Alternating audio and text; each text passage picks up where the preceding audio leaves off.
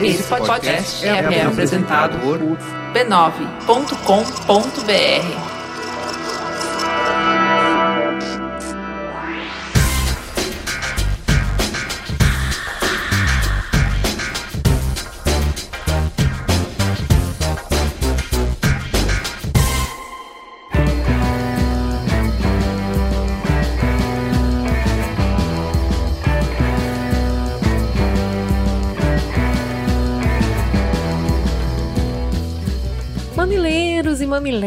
olha o bonde da conversa passando na sua timeline. Eu sou a Cris Bartz e comigo do outro lado da ponte está... Juva Lauer. Vem com a gente diminuir as fronteiras que nos separam. E no som do Mamilos, Caio, nosso terceiro mamilo. Diz o que, que você vai tocar no radinho hoje. Olá, personas Corraine, aqui novamente para trazer a vocês os responsáveis por dar mais cor ao Mamilos dessa semana. Lembrando sempre que se você quiser colaborar com o conteúdo musical deste programa, pode nos recomendar bandas ou artistas independentes no e-mail sondomamilos@b9.com.br sondomamilos@b9.com.br Facilite muito a minha vida se vocês enviarem os links do site oficial do artista ou então onde nós podemos buscar o download direto das músicas dele para utilizar no episódio. Nessa edição, nós iremos ouvir a banda Ed, lá de Olinda, o que me deu muitas saudades do Recife e eu prometo que eu volto logo. Então fiquem com a banda Ed no som do Mamilos. Um buraco no chão, um buraco no peito, um buraco foi feito, não tem mais jeito, caindo em parafusos em baixa rotação, para encontrar um chão, encontrar um chão encontrar o chão. O amor quebrou saiu e foi ser só. O amor quebrou meu peito, saiu e foi ser só. O amor quebrou meu peito, ai, saiu e foi ser só. E tem beijo, tem beijo pro Marcos, pra Linda e pra Betânia, uma família linda que ouve o Mamilos Unida e com certeza vai permanecer unida. Pra Marcelândia, no Mato Grosso. Pra Ji Paraná, em Rondônia. Pra Vila Velha, no Espírito Santo. Pra Melbourne, na Austrália. Pra Nova Odessa, no interior de São Paulo. São José do Rio Preto, no interior de São Paulo. Pra Sorocaba, porque o interior de São Paulo tá bombando. Patos de Minas, em Minas Gerais. Alta Floresta, no Mato Grosso. Gurupi, em Tocantins. Eu adoro quando tem maior variedade assim de estado. Acho que a gente é, chega em todo lugar. Assim que é bom, ganhando no War. E vamos fazer um merchan? O tema do programa dessa semana foi inspirado na série que estreia essa semana na HBO, a série Divorce. Prepare seu coração para uma dramédia com nada menos do que Sarah Jessica Parker. A série conta a história de Frances, uma mulher adulta que decide reavaliar a própria vida e o casamento. No meio do caminho, ela descobre que o desafio é muito mais difícil do que ela imaginava. A série vai retratar esse momento do casamento de 17 anos entre dois nova-iorquinos, explorando todos seus altos e baixos e tentativas de reconciliação. Cada episódio tem meia hora de duração, do jeitinho que a gente gosta para relaxar no final de um dia estressante. E a série pode ser assistida pela HBO Go onde você estiver. Fale com Mamilos. A nossa equipe cheirosinha tá pronto para receber o seu e-mail. A edição e o som do Mamilos com Caio Corraine, redes sociais com a Luanda e o Guilherme Ano, apoio à pauta da Tati Araújo e transcrição dos programas com a maravilhinda Lu Machado e a sua equipe formidável. Lu tá saindo de férias e deixou um substituto à altura para fazer todo o job dela. Lu, descansa, divirta-se e aguardamos você daqui a pouquinho. Atenção, mamileiros e mameletes. Saiu do forno mais uma fornada de transcrições. A equipe da Lu tá arrasando nesse trabalho lindo de transformar todos os nossos programas em texto. Vem ver quanto conteúdo novo já foi publicado. Tem programa antigo e até o super recente episódio 84. Aproveita para espalhar essa boa notícia. Vai que tem alguém perto de você que ainda não sabe como, não consegue, não pode ouvir, mas adoraria ler as nossas conversas. Vamos então pro Fala que Discuto. Saiu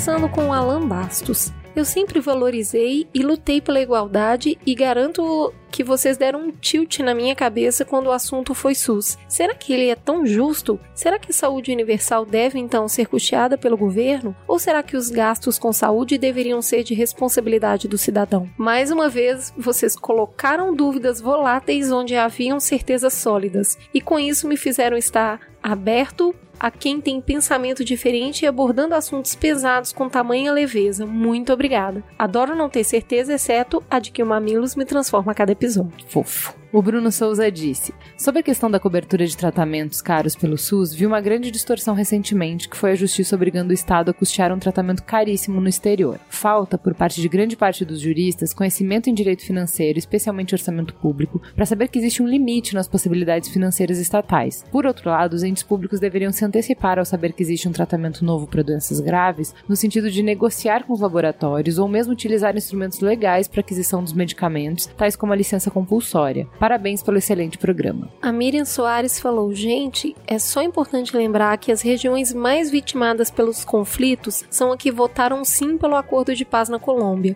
Quem votou não é principalmente quem quer punição mais duras para os crimes, mas quem também está fora das zonas de conflito, ou seja, as vítimas preferem a paz à punição severa. O Lenin Christie disse: não dá para comparar a legalização da maconha com separar um Estado. O território nacional é indivisível, inclusive por via política. Existem pouquíssimas razões expressas dentro da Constituição Federal que não só autorizam, como compelem as Forças Armadas a legitimamente derrubar o poder político vigente. E essa é uma delas, e é expressa. Se o governo legislativo põe isso em pauta, não chega nem no STF para nossos bem pagos amigos de toga darem seus 15 minutos de fama no Jornal Nacional dizendo que não pode. Ou vai que dizem que pode, né? Não relativizaram presunção de inocência. Tem tanque na rua antes do happy hour. como um.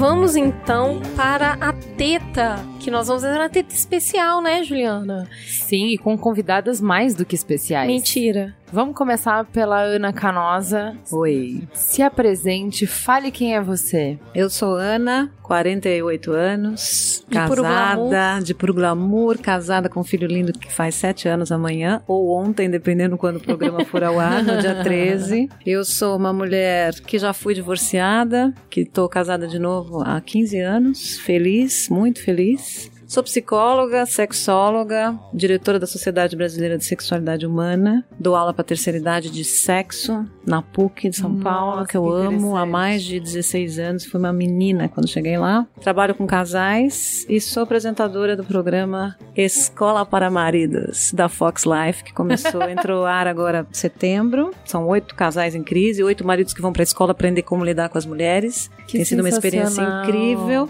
Passa no Fox Life toda terça, 15 para as 11 da noite. Muito bom. Muito bem, e temos outra Ana na mesa. Ana, se apresente. Bom, eu sou Ana Paula e eu sou advogada e sou professora de direito também. Eu vou seguir a apresentação. Eu, tô- eu tenho 47 anos, sou casada há 20. Tenho dois filhos lindos, um de 14 e um que acabou de fazer 12. Eu tenho 47, mas tenho quase 48.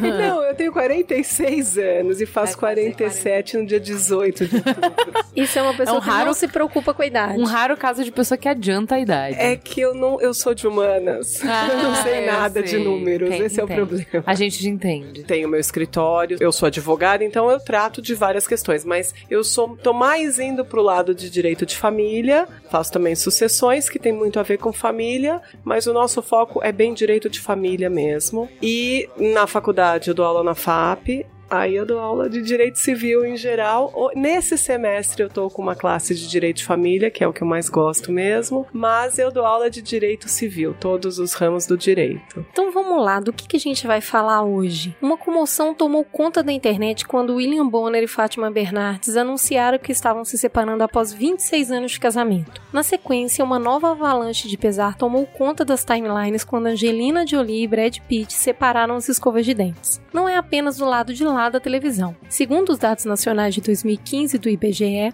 o número de divórcios no Brasil cresceu 160% em 10 anos, de 130 mil em 2004 para 341 mil em 2014. A cada quatro casamentos acontece um divórcio. A busca da individualidade caracteriza a época em que vivemos. Nunca homens e mulheres se aventuraram com tanta coragem em busca de novas descobertas, só que desta vez para dentro de si. Cada um quer saber quais são suas possibilidades, desenvolver seu potencial. Já falamos disso aqui no Mamilos, na quebra de fronteiras na carreira, no ideal de sucesso, na maternidade e paternidade. E claro, o casamento não poderia ficar fora desses questionamentos. As transformações socioeconômicas com a emancipação da mulher e o ideal de amor e as mudanças no Código Civil alteraram a realidade dos casamentos de forma permanente. Atualmente, a insatisfação sexual, fim do prazer de estar junto incapacidade de comunicação são os fatores mais alegados para justificar o rompimento do casal. Antes, o marido deveria ser provedor e respeitador. A esposa deveria ser boa mãe, boa dona de casa. Se isso acontecesse, ninguém se separava, porque cada um estava cumprindo seu dever. Mas será que eles eram felizes? Ou estavam apenas confinados à infelicidade eterna com a benção da igreja, da família e da justiça? Não se sabe ao certo. O que a gente sabe é que era mais seguro, porque cada um sabia o seu papel. Com a avassaladora entrada do amor romântico no casamento, pessoas passaram a se conhecer, atribuírem umas às outras características de personalidade que elas não possuíam, casavam, se desencantavam, responsabilizavam um ao outro, ficavam com raiva e achavam que tinham sido enganadas. As pessoas estão juntas porque tá bom, e se separam porque não admitem estarem felizes. As expectativas são altas e se um dos dois falha, chegou o fim. Egoísmo? Falta de tolerância? Excesso de idealização? Bons relacionamentos precisam ser eternos? Afinal, o que um casamento não dá certo? Dá para usar a mesma régua para medir todo mundo? Vale a pena viver junto até quando? E filho com tudo isso? Somos uma geração de transição e sentimos todo o peso disso. Então, vamos conversar um pouco para ver se a gente entende melhor esse lance de divórcio. Vamos falar um pouco sobre quando ainda estamos juntos. Ana, conversa com a gente um pouquinho sobre o que, que era o casamento ontem e hoje, né? Porque antigamente tinha ali todo um arranjo social para assegurar dinheiro, estabilidade, linhagem da família. E aí a gente vê, entra o amor romântico no casamento. O que, que é o casamento afinal? Casamento é um contrato afetivo e objetivo. Do objetivo, pouco se fala. Contrato financeiro, de vivência, dos amigos, da família, da mobília, do cachorro. Do objetivo, pouco se fala. Do afetivo, muito se busca e muito se idealiza. As pessoas esperam do casamento baseado no amor romântico, que é aquele que associa afeto a sexo numa mesma pessoa para todo sempre, amém, esperam demais do outro, como se esse outro pudesse de fato nos dar tudo sexualmente falando, na questão do desejo e do prazer, intimamente falando, na possibilidade de eu poder compartilhar o meu eu com o outro e o outro me acolher 100%, e no cotidiano, no companheirismo baseado na troca de ações, afetos e gestão da sociedade de casamento. É quase impossível ser tudo isso para alguém. Parece que o que a gente deseja é uma fusão de duas pessoas numa só. Então, esse casamento. Duas ou mais, né, Cris? Porque assim, você quer o seu roommate perfeito. Pensa o seguinte: você tem uns 200 amigos. Com quantos amigos que são seus amigos, você gosta deles, você gostaria de morar? Porque morar é chato, né, gente? Morar tem um monte de regra. Combina algumas coisas, não combina. Horário que acorda, horário que dorme, o jeito que faz barulho para dormir, o jeito que deixa a calcinha largada, o jeito que é bagunceiro, o jeito que não é, o jeito que lembra de fazer a compra, o jeito que não lembra. Lembra. Então, assim, morar junto já é um, um pênalti. Você sabe o que, que eu acho opa. mais difícil? É a parte familiar. E em todos os casamentos, todos os enterros, todos os batizados. É. Então, mas é, To- todas eu ia a- chegar É aí. o Você, imposto da família. Você quer É. que a pessoa seja o seu roommate perfeito. Ele tem que ser o seu sócio perfeito, que é uma pessoa que entende de grana da mesma maneira que você. Então, que é arrojado da maneira que você é ou não é, conservador do jeito que você é ou não é, que tem o mesmo jeito de lidar com o dinheiro, a mesma responsabilidade, a mesma capacidade de gerar renda que você, enfim. Tem que ser sócios, porque vocês têm um patrimônio. E a pessoa tem que ter Tem que a, a mesma gestão e a mesma visão de mesma patrimônio maneira, que você. é. Então vamos lá, já temos um roommate, já temos um sócio, aí a pessoa tem que ser seu melhor amigo, tem que gostar de ver os mesmos filmes, as mesmas séries, falar dos mesmos assuntos, ter é, intimidade com os mesmos amigos, porque se vocês, cada um gosta de um tipo de amigo, como é que vocês vão ser casados, né? Porque cada um vai querer ficar Num Cada- papo, um, numa é, um puxa pra um lado, outro É. puxa pro outro. Ah, ele nunca me faz companhia, a gente não tem assunto, a gente gosta de coisas completamente diferentes. Então, ele tem que ser seu melhor amigo. E ser né? seu melhor amante. É. E tem que ser seu bem, melhor amante. Sempre pro resto da vida. E ele tem que ser um ótimo pai, porque ele pode ser todas essas outras coisas e de repente É. ser um pai super relapso. Porque não eras, não queria ser pai, mas você queria muito ser mãe. E aí ele tem que ser pai, porque, né? Se ele tem que ter o pacote completo. É muito Je- difícil. o, o jeito de, de ser pai. Não basta você ser um bom pai, você tem que ser um bom pai do mesmo jeito que a Que pessoa é- entende. É que a por- outra pessoa né? é uma boa É. mãe. Então, É. assim, é sobre escolha de religião, escola, família, comportamento, enfim. Vocês vão ter que tomar milhares de decisões, todas elas são cruciais, você não tá disposto a abrir mão, e a outra pessoa tem que entender o mundo da mesma maneira que você. Então, assim, esse bolo tá grande, É, né, então a gente, gente? já imagina que esse casamento baseado no amor romântico, né, idealizado para todo sempre, o amor não acaba, ele já era. Ele já era no sentido que a gente já entendeu que isso não serve para todo mundo, que não funciona assim para todo mundo ou para grande parte das pessoas. Que o amor acaba sim e as pessoas não gostam de falar nisso, né? Quer dizer, eu estava até conversando com vocês que é difícil- dificilmente alguém fala, mas por que você se divorciou? Ah, porque o amor acabou. É difícil as pessoas falarem isso, quer dizer, porque ainda existe esse mito do amor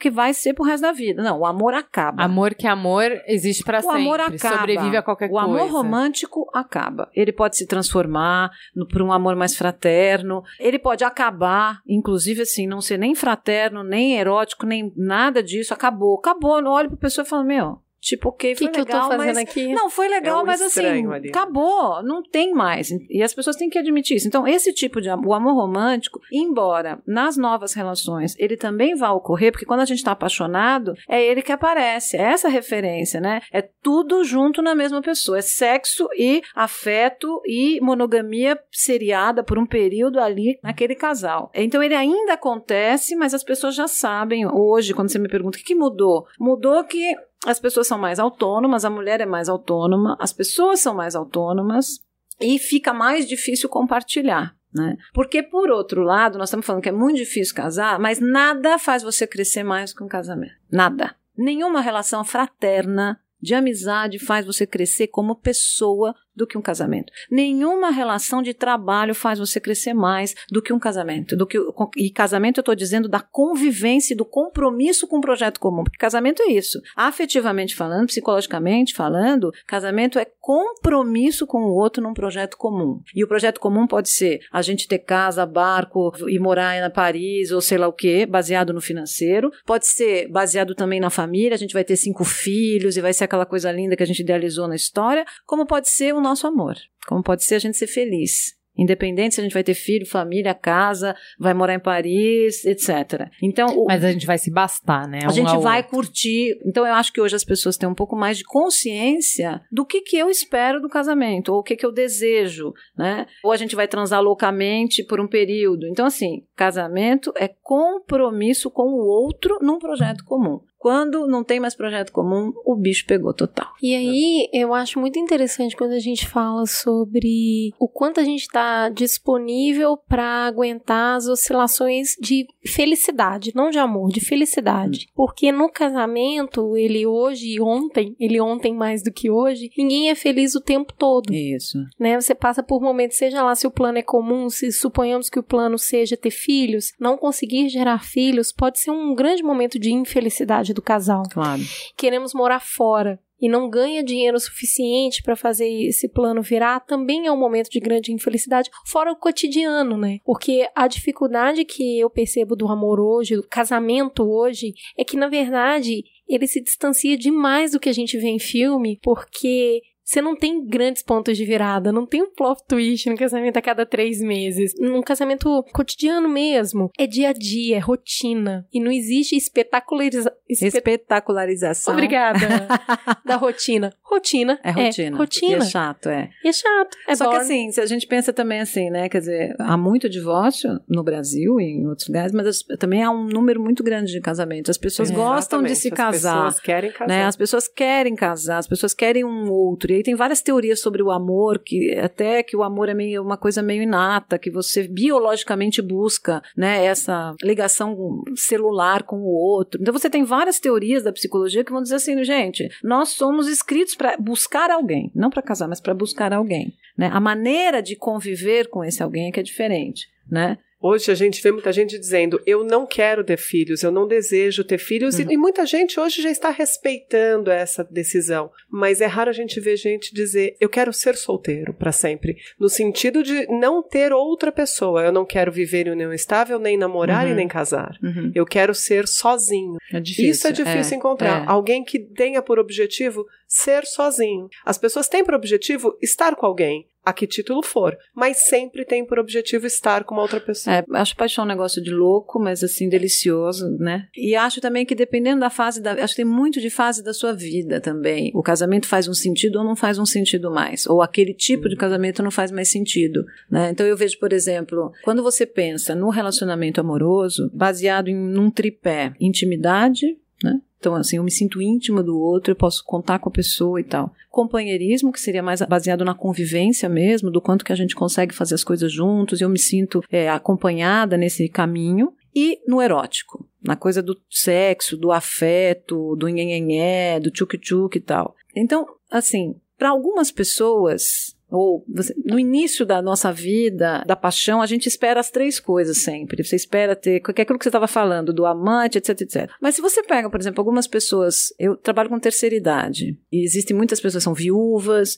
outras que já se divorciaram, né? E aí elas falam assim, pelo amor de Deus, conviver não quero. Cueca em casa, por quê? Porque foram aquelas mulheres que foram super submissas, etc, etc. Mas elas falam assim, não, eu quero, pra mim, e sexo? Ah, sexo também, tipo, não é mais importante. Importante é o companheirismo. Então, dependendo da fase da sua vida, uma coisa você suporta menos ou mais a falta de um desses pilares. Então nós entendemos que sim, a gente põe expectativa demais em cima disso e gerenciar e respeitar o seu momento de vida pode ser um bom indício de como administrar Isso. melhor esse contrato aí que a gente vai levar à frente. Mas por que a gente se separa? O que, que acontece para dar errado? Quais são os fatores que a gente fala assim? É esse tipo de coisa que ele atrapalha a continuidade do contrato. Eu acho que nós deveríamos todos nos conhecer bem, né? Nos conhecer bem. Porque existem pessoas que são talhadas para o casamento, outras não. Na minha percepção. No casamento eu digo da convivência mútua, Concordo. né? Com contrato de monogamia ou não, enfim. Porque tem gente que precisa seduzir sempre ou estar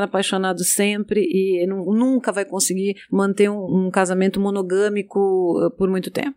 Gente Não, e, e tem a ver bastante com a questão de altruísmo e do quanto você se sente dá. prazer, de prazer em construir. na convivência. Quanto você sente prazer em fazer alguém feliz. Porque Exatamente. assim, eu lembro que quando eu tava na igreja ainda tinha um pastor que falava um negócio muito legal. Todo casamento ele falava: se você tá casando pra ser feliz, pode ir embora. Tem mil maneiras de ser feliz sem casar. Você não precisa disso. O único motivo que eu acho justo pra alguém querer casar é porque você não consegue ser, você quer fazer alguém feliz. Isso. Eu quero casar porque eu quero fazer a Juliana feliz. Isso. É isso que, assim, isso é a minha satisfação. Isso. Eu não vou ser realizado se Na eu não vida. na vida, se eu não conseguir fazer essa mulher feliz. Exatamente. Eu preciso casar com ela. É. Aí ele falava, então vamos casar, porque aí realmente, porque você vai ter satisfação na sua vida de prover as coisas que aquela pessoa precisa e quando é mútuo, todo mundo feliz, todo mundo ganha. Eu falo uma coisa que eu acho muito legal. O, o meu marido ele tem uma referência muito boa do vô dele, que ele era muito próximo e tal, e que foi um homem que sempre viveu pela família.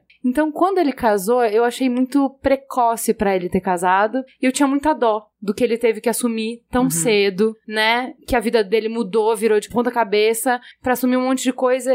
E eu vejo que, assim, isso faz muita diferença. Pra ele, não era dó. Ele não ficava se lamentando que ele não tava gastando dinheiro dele em videogame, tava gastando dinheiro em fralda. Ele não ficava se lamentando pensando onde os amigos dele estavam, que ele tava virando noite com um bebê chorando. Ele não pensava nas coisas que ele não tinha. Ele pensava no que ele Ele estava pensava construindo, no que ele estava construindo na, na e ele vida que ele tava estava ajudando. muito feliz. isso. Ele estava realizado que aquilo era o que ele sempre sonhou e que enfim ele tinha uma família e tudo que ele fazia. Se ele não tinha tempo pra si, mas tudo que ele fazia era em prol da família, ele estava feliz. Então, eu não acho que isso necessariamente seja pra todo mundo. Isso. Não Também acho, É isso não acho mesmo. E eu acho que o quanto você sabe do que é casamento antes de entrar num casamento te Nada. ajuda muito. É. Não, mas eu acho isso. Ele via o vô dele. O vô Ah, dele, ok. 100% O que do, do entende salário pelo- era pra entendi. Uhum. família. Ele passava o dia inteiro com alguém mandando nele, vai fazer isso, vai fazer aquilo, vai fazer. E assim, a expectativa A dele de sobre afeto, casamento isso. já era essa. E tá sempre tudo muito marcadinho. A história do contrato. Sendo um contrato, que os dois saibam o que esperar desse contrato. Qual é a posição e o que se espera de cada um desses dois. Porque o contrato vai ser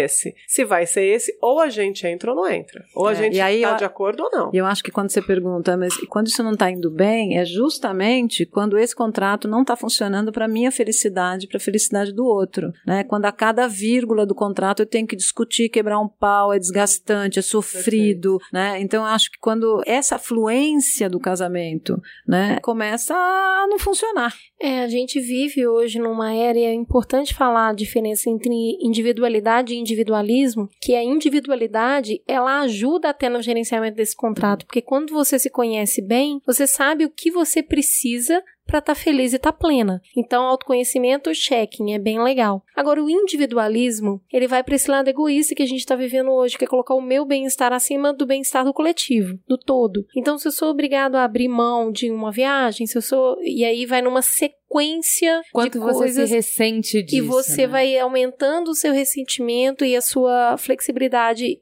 inexiste, então você deixa de depositar na urna ali do contrato. Uhum. E falando nisso, ainda com o desejo que a gente tem de exclusividade, que mexe muito com a nossa vaidade, né? Então, quando outras pessoas no relacionamento, na vida da pessoa passa a ter status, isso costuma causar problema. Ah, então aquilo você conversou com fulano, não conversou comigo? Então você prefere tomar um shopping com ciclano, ou ir no cinema com Beltrano, ou conversou com o ciclano sobre o livro que você leu? Então, Esse desejo de exclusividade, você tem que ser exclusivo da pessoa, que também esmaga, né? Esmaga muito o seu bem viver. Uhum. Eu acredito que o casamento ele precisa de liberdade. Total, total. Quando você não tem liberdade, aí fica muito Esse difícil. individualismo que você falou, eu tava comentando. A ideia do casamento, a Ana falou, nada faz a pessoa crescer mais do que o casamento. E eu comentei com a Ju o seguinte: realmente o casamento é botar na sua cara que as coisas não vão ser do jeito que você quer. Isso. Tem que abandonar esse individualismo de achar tudo vai acontecer do jeito que eu quero.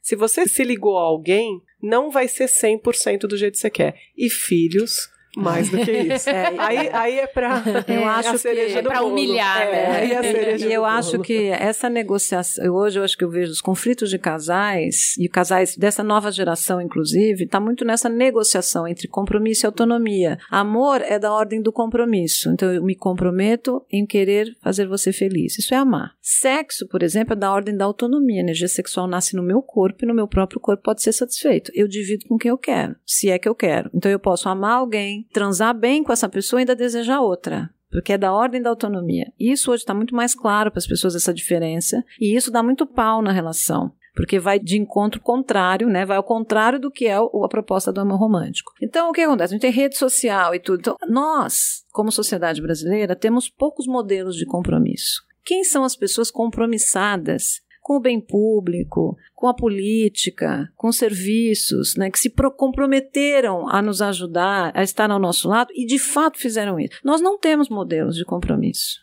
Nós temos modelo de autonomia. O tempo inteiro, para todos, sempre amém. Em, todas as mídias, inclusive. Então as pessoas são muito autônomas e não sabem mais se Pouco comprometer. compromissadas. E pouco compromissadas. Então, como é que vai gerenciar um casamento que precisa de tempo? Você precisa de tempo para você poder se ajustar numa relação. Você precisa de tempo para viver angústia. As pessoas não sabem viver angústia mais. Às vezes a pessoa chega no meu consultório e fala assim: Não, mas eu quero resolver amanhã. Eu falei: Minha filha é o seguinte, ó. Eu chego pro casal e falo assim: Se vocês vão se separar, nós não sabemos. Se vocês vão ficar juntos, nós também não sabemos. Ou vocês aprendem a conviver com um ponto de interrogação ao seu lado, que é assim: Não sei se eu vou ficar junto, não sei se eu vou casar, não sei se eu vou separar. Não sabemos. Conviva. Não tem, não tem Google para isso, não dá para você digitar. Vou separar? Não, não sabemos. Vocês estão em crise, vocês estão indo para uma terapia de casal para tentar ver o que vai ser. As pessoas não sabem lidar mais com isso. Tem outros dois pontos aqui que é tipo pra jogar a bomba de fumaça no porquê nos separamos. O primeiro é a imaturidade financeira, né? Ditado popular. Quando a crise entra pela porta, o amor sai pela janela.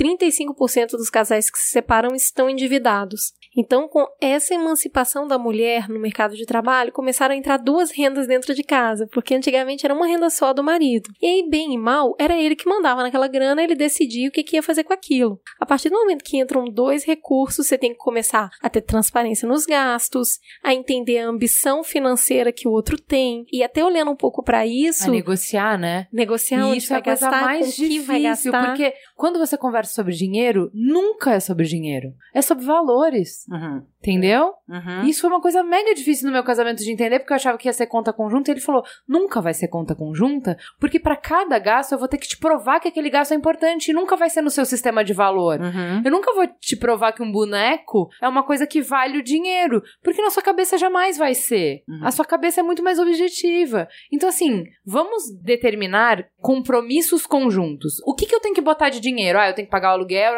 O que sobrar, eu não tenho que te dar a satisfação de como eu vou gastar meu dinheiro. E isso é é uma coisa muito interessante, porque eu acho que as pessoas se frustram muito em casamento discutindo, porque a discussão de dinheiro fala, nossa, mas a gente se ama tanto, mas a gente fica discutindo por dinheiro, sabe? Uma mesquinharia. Não. Discussão de dinheiro é discussão sobre valores. É, isso Onde mesmo. você põe seu dinheiro é o que é importante pra você. Uhum. Tem uma questão importante sobre isso, porque faz parte desse contrato inicial. A grana também entra, porque a pessoa pode gastar, e aí a gente vai para o individualismo, que é, beleza, a gente põe aqui nessa cestinha o que cada um tem que arcar nas contas, e com o que sobrar, você faz o que você quiser, eu faço o que eu quiser. Quando os dois ficam velhos, aquele que se programou tem aposentadoria, o outro não tem, e tem. aí você vai ter que bancar, porque ele gastou do jeito que ele quis, porque era o dinheiro dele. Uhum. Então, eu acho que compromissos a longo prazo, eles são mais complexos ainda quando se fala de dinheiro, porque quando você estiver lá com seus 70 anos, aposentando, se o seu companheiro de 20 anos não tem renda, problemas que poderiam ter sido resolvidos lá atrás, agora chega aqui.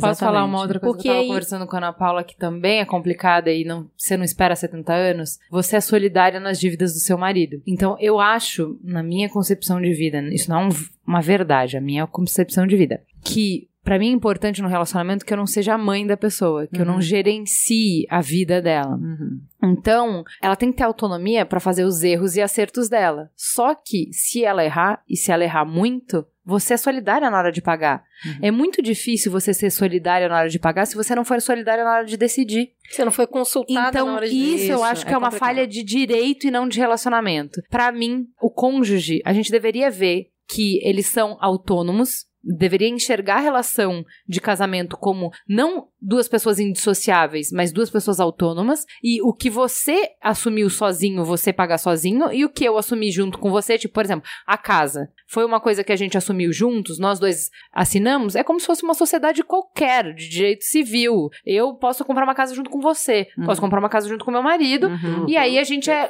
é responsável solidariamente. Agora, as dívidas da empresa dele, as dívidas, sei lá, a minha mulher é uma consumidora compulsiva. Por que, que o homem vai ser responsabilizado por isso? Porque eu não acho que ele tem que tratar a mulher dele que nem uma criança, que ele tem que Uhum. ficar olhando os gastos dela. Mas ele não tem que fazer isso se ele não tiver que pagar por esses gastos. Mas e aí um ponto vice-versa. importante. Estas, isso existe sim.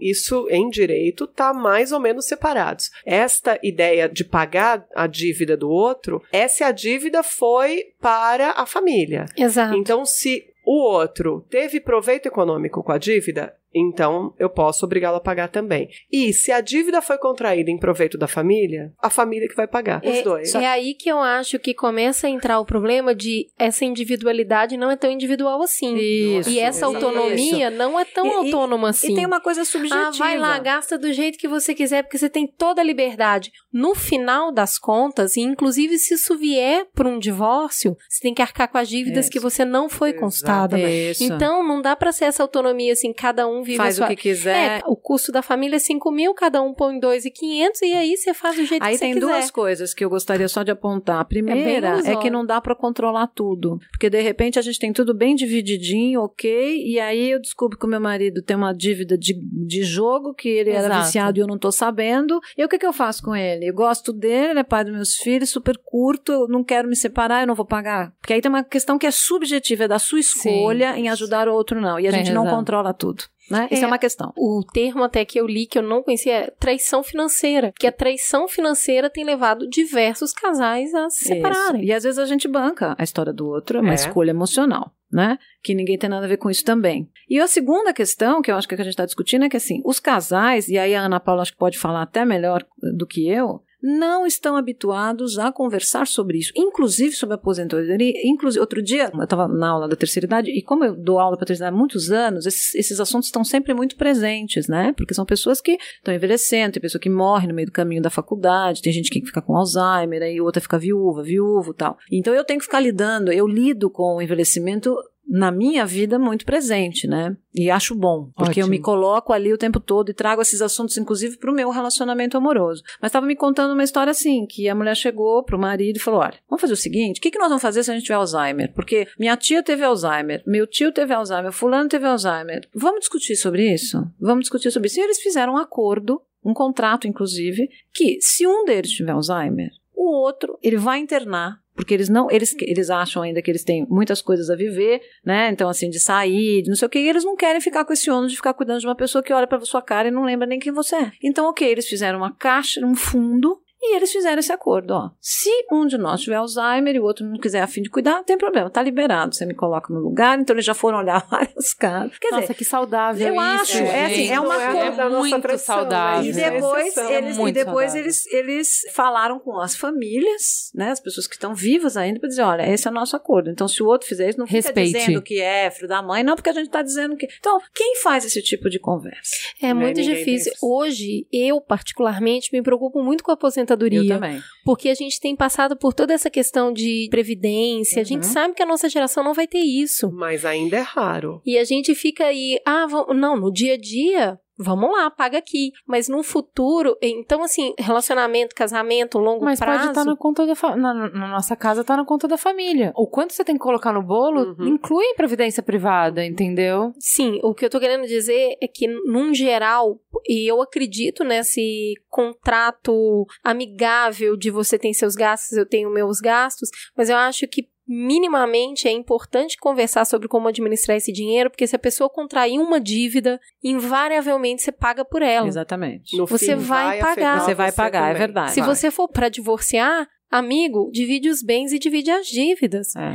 Então, assim, minimamente tem que ter um compromisso dos dois lados, até que Isso. ponto chegar, até que ponto considerar a renda do outro. Ter um pouco de conhecimento sobre a renda do outro, onde põe É. o dinheiro, Não o que que precisa tá ser fazendo. tudo não, mas Exatamente. minimamente tem que ter, porque Exatamente. senão depois você vai pagar por uma dívida que você falou. Tá aí. E o outro ponto, assim, pra jogar aí de vez, tipo, não quero nem olhar na sua cara mais, é sobre a supervalorização do sexo. Conta pra gente, Ana, como que é isso pra esses casais falarem, a gente vai ter que se separar? Então, na nossa cultura hoje, né, com essa nossa pseudo, eu chamo de pseudo porque não sei também se foi tanta revolução sexual dessa maneira, mas ok. As pessoas valorizam demais os orgasmos, o desejo, e existe um mito muito forte que é o mito dos- do, desejo espontâneo. A gente tem essa ideia de que você sempre vai ter desejo espontâneo, aquele desejo espontâneo que aparece no corpo, que você olha, você tá com vontade de transar, você sai pra trabalhar, você fica pensando, ai, que horas que eu vou trepar com, essa- com esse sujeito, ai, fica aquela coisa que vem no seu corpo o tempo todo, esse pensamento em sexo. Nós já sabemos que casamento e sexo não são duas associações muito interessantes para alimentar desejo. Casamento, eu digo tradicional. Por quê? Se amor é compromisso e sexo é autonomia, casamento morando em casa conjunta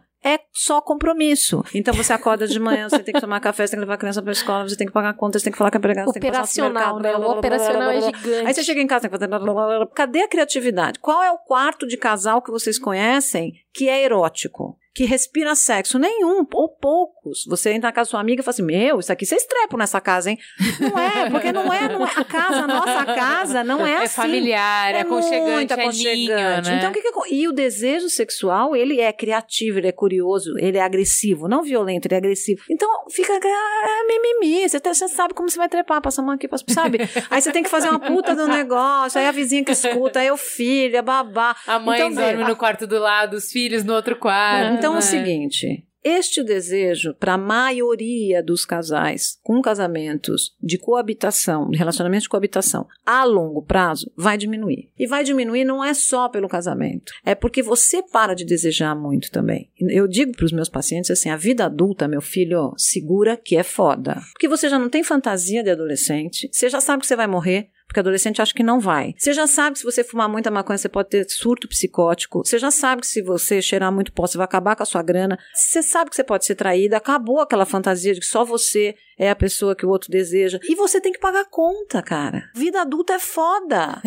É muito foda. boa? Cadê a parte boa? Aí você tem que fazer a parte boa. E fazer a parte boa começa por desejar. Qualquer coisa. Desejar viajar, que é o que você estava falando. Desejar ter uma amiga, desejar sair, desejar uma roupa nova. Desejar. Desejar. Então você junta o adulto que já não está desejando tanto, ele só está correndo atrás do preju, ainda mais num país como o nosso, que a gente está correndo atrás do preju literalmente todo mundo, né? E com um desejo sexual que já não está tão ativo por conta desta situação, né? Que a paixão já diminuiu e o casamento ali é um grande compromisso. Mas ao mesmo tempo você tá vendo nas redes sociais e Todo bombardeado mundo pela dando. mídia. A vida é uma suruba e só você não foi convidado. Tá Todo mundo tá dando. Mas não é dando. É dando muito. muito. É canguru perneta, é pendurado Isso. no teto, é no Isso. luce. E, não é e você não ejacula? Ah, amiga. Você não, Não. ejacula, gente? Que- E orgasmo múltiplo? Quantos você tem? E achar o ponto G? E comprar todos os vibradores do planeta? E transar com mulher? Você não transa com mulher? Não ainda. Ah, gente, você não tem relacionamento poliamoroso? Ai, não. Você não foi na casa de swing ainda não deu pra todo mundo? Então, assim, veja. Então, você é justamente esse contraponto insuportável que aí você fala, fudeu. Eu já não, não, tô... é pior, não É, fudeu. Aí eu não tô. Não. Eu não estou desejando e ainda por cima tá todo Eu sou um desejando. fracasso. Eu sou um fracasso. Eu sou um fracasso. E aí você fala. E o pior, ainda tem a lembrança do quanto você era boa nisso. E o quanto vocês, como casal, trepavam muito. Então isso deprime as pessoas. E as pessoas não têm um tempo para dizer, gente, é isso, faz parte, ok? Então E eu preciso um- me disponibilizar para desejar. Inclusive meu parceiro que eu amo e que a gente trepa bem. Se, é Sabe que se trepa bem, né? Uma coisa que tem uma amiga que ela fala muito bem sobre isso. Que ela fala assim: você pega o mesmo churrasco, normalmente se divide a ala de mulheres e a ala de homens. Aí as mulheres, né? Aquela sinceridade básica de mulher, mano, o que, que eu tô fazendo? Eu não tô dando. É outra, ah, também não, eu também não. Ah, então beleza, é isso mesmo, né? Nós não gente tamo dando. tamo dando. então beleza, é a vida, eu tô cansada demais, não aguento, tanta coisa que tem pra fazer, não consigo. Ah, um dia vai melhorar, um dia vai melhorar, então beleza, beleza. Vamos esperando. lado, na outra roda, tô comendo cinco vezes por semana no Lucy, Os no caras teto. mentindo pra caramba. Aí, você vai ter que lidar com a expectativa do seu marido que tá frustradíssimo, que todos os amigos dele estão comendo pra caralho, só ele que não. E aí minha amiga fala pro marido dela assim: É mentira, é mentira. Eu conheço a mulher dele, ela não está dando. Ou ele tá comendo Isso, outra pessoa. Isso. Ela fala: se ele tá comendo, é fora de casa. A mulher dele, ele não está comendo. E eu acho isso muito in- interessante porque isso faz uma pressão no casamento desgraçada. Na aula de comportamento de consumidor, quando eu fazia pós de comportamento do consumidor, tinha uma aula que, assim, eu nunca esqueci, que ele falava que o ser humano, o jeito que a gente raciocina, a gente não consegue valorar coisas absolutas. A gente só consegue valor, ele é sempre relativo. Uhum. Então, por exemplo, se você tiver um produto e ele não tem concorrente, as pessoas não têm como saber se ele é mediano, ótimo, se ele tá caro, barato. A gente não sabe. O nosso cérebro não funciona assim. A gente sempre compara. E é por isso que, assim, não é valores absolutos se você é feliz ou não. Se você tem um cunhado que é- ganha mais dinheiro que você, aí você é infeliz. Agora, se você ganhar mais que o seu cunhado, não interessa o valor absoluto de quanto você ganha. Você tá mais feliz. Não tem como... E isso tem muito impacto em casamento, eu vejo, a questão do sexo. Quantos teus amigos estão fazendo? isso. Quando um amigo É. se separa e sai no Tinder, passando o rodo geral, todo mundo- todos os casados pensam: nossa, mas eu sou um fracassado porque eu transo uma vez por semana. Nanana. Ninguém. Tá vendo esse amigo dois meses depois que cansou do Tinder, que não transa nenhuma vez por E que semana. tá mal, e que tá. Não, Exatamente. ninguém. É, Tem é. um ponto importante nisso, porque o extremo é extremamente frustrante e é- a ausência também é. Uhum. Porque como a gente fica muito ocupado no operacional, que é a lida, né? Tem um meme muito bom na internet que fala quem gosta de sexo é adolescente, adulto gosta da Leroy Merlin. É ótimo, ótimo, ótimo. É sempre assim, né? A gente gosta é de conta paga no final do mês, É, entendeu? é. Quem gosta de sexo é quem tá à toa. Eu gosto é da pia sem louça pra lavar. Então, a ausência completa dele também Muito difícil. desconecta Desconecta. o casal e, total. Total. e a intimidade, né? Porque a intimidade tá também no toque, na nudez, em saber o que o outro gosta, porque tem o, o afeto, o sexo Isso. também é, afeto, Me né? deseja, me ama. E mais, né? Quando você não tem sexo, você gera fantasias no outro, no parceiro, muito fortes, ou no casal, de tá me traindo, é gay, é lésbica, quando o casal é hétero, É, é, frígida. é frígida. Que Freud É, adora. tá dando pra outra pessoa, não me ama mais, né? Então, ah, realmente, o sexo, ele promove intimidade, né? E faz, além de todo um bem-estar físico, faz um bem psíquico. Agora, eu já vi de tudo, como eu sou terapeuta sexual e terapeuta de casais, então, assim, os casais que conseguem resgatar a Fala um pouquinho sexualidade... disso, vamos pra esse lugar. É, os casais que conseguem resgatar a sexualidade com qualidade, o ato sexual com qualidade, independe se é uma vez por mês, uma vez a cada dois meses, uma vez por semana, três vezes por semana, são os casais que começaram bem. Casal que tem liga. Porque eu já vi muitos casos de casais que nunca foram muito bem no sexo. Porque quando você tá apaixonado, você nunca pode, e é o grande. A gente se sente muito traído com isso. Porque quando você está apaixonado, você não está no seu normal. Então, e, a- e o pior é que a gente. loucura, A né? pequena loucura. E o pior é que a gente toma por base o outro nessa fase de paixão. Então você fala, nossa, como transa. E aí, depois que para de transar, o cara, o cara vai chegando no consultório e fala assim: Meu, ela transava muito quando a gente era namorado. Depois que, mas não é que depois que casou só. É que aquela mulher, por exemplo, já não tem uma atividade. O sexo para ela não é uma prioridade por N razões, só que ela estava num estado que a provocava o desejo o tempo inteiro, que é o estado de paixão. Então, de verdade, quem é aquela mulher? É, é aquela que transava loucamente ou é aquela que não gosta tanto de sexo assim? Né? Ou Então, que precisa ser provocada, isso né? gera uma certa uma Né, sensação amigo? de traição. Porque o, né? o quanto o cara tá se esforçando também, né? Porque é isso Isso. que eu acho assim. O amor romântico, ele pressupõe que não precisa haver esforço. E a Mas gente já precisa. conversou muito isso, sobre isso aqui. Isso. Que é espontâneo. Cara, que ele ou é espontâneo ou não tem valor. Se eu preciso fazer alguma coisa, então, se você não tá com vontade, então não precisa. Não, não, não. Calma, amigo. É. Né? E eu acho que é aí que você tava querendo chegar. Isso. Quando você tá falando que assim, olha, o desejo, ele também não é só. O espontâneo, ele vai diminuir, independente se você tá com uma pessoa, É com a pessoa aí. certa, com É isso aí. ele vai diminuir. Vai diminuir. Então Você agora o que se que você vai? Então, tem outra coisa. É, É, você então. tem que se Você disponibilizar. já pensou o que, que essa pessoa gosta? E Vocês já colocar- conversaram? Que vergonha, né? Conversar mesmo, É que, sabe na o que, que você gosta. trabalho, né? Dá, O que, dá que, que te excita? Vou te descobrir um pouco mais. Eu vou. Dá É trabalho. isso aí, dá trabalho. né? Você Leva tem que- tempo, é. se disponibilizar. É aquilo. motivação, é motivação e erotismo. É isso você tem que criar. Você tem que colocar isso como uma prioridade na relação. Os casais que transam bem, né, e que tem liga, a tal da química, que ninguém consegue me explicar muito bem o que é isso, mas existe uma coisa tipo beijou, colou, né? O cheiro, é o corpo. Casal que tem isso e tem qualidade sexual, resgata se quiser. Se quiser. E aí tem que se deparar com como é que entende o sexo, se tá tendo motivação, se estão afim de ter intimidade, se estão afim de resgatar, resgata fácil. Porque existe uma memória boa. Tipo, a gente trepava bem, ok? Vamos voltar nisso? Vamos voltar nisso. O casal que não tem liga no começo e que se casou por outras motivações, financeira, de companheirismo, familiar, ah, eu não queria mais ficar sozinha, então casei com o cara porque ele vai ser pai do meu filho, etc. Isso não, não adianta. Olha, eu tô falando Ana Canosa, tem 48 anos. Não adianta. Dificilmente vai rolar. Pode rolar um sexozinho, ok, mas tem essa coisa da química do casal. É muito, pra mim, é 80% da vida sexual de qualquer um. E eu vou dizer mais para os ouvintes. Se vocês em- conhecem uma pessoa que você tem química e que está disponível, cara, agarra, porque isso na vida adulta não vai acontecer muitas vezes. É, Isso vai acontecer na adolescência várias vezes, porque tá todo mundo. Mas na vida adulta, se você encontra uma pessoa que tem química contigo e que é uma pessoa Valoriza. legal. É. Não joga e que, fora, e, não que está desperdiça. disponível para viver uma história de amor, meu, agarra, dá um, meu, vai lá, vai Dá lá. um jeito, dá um jeito.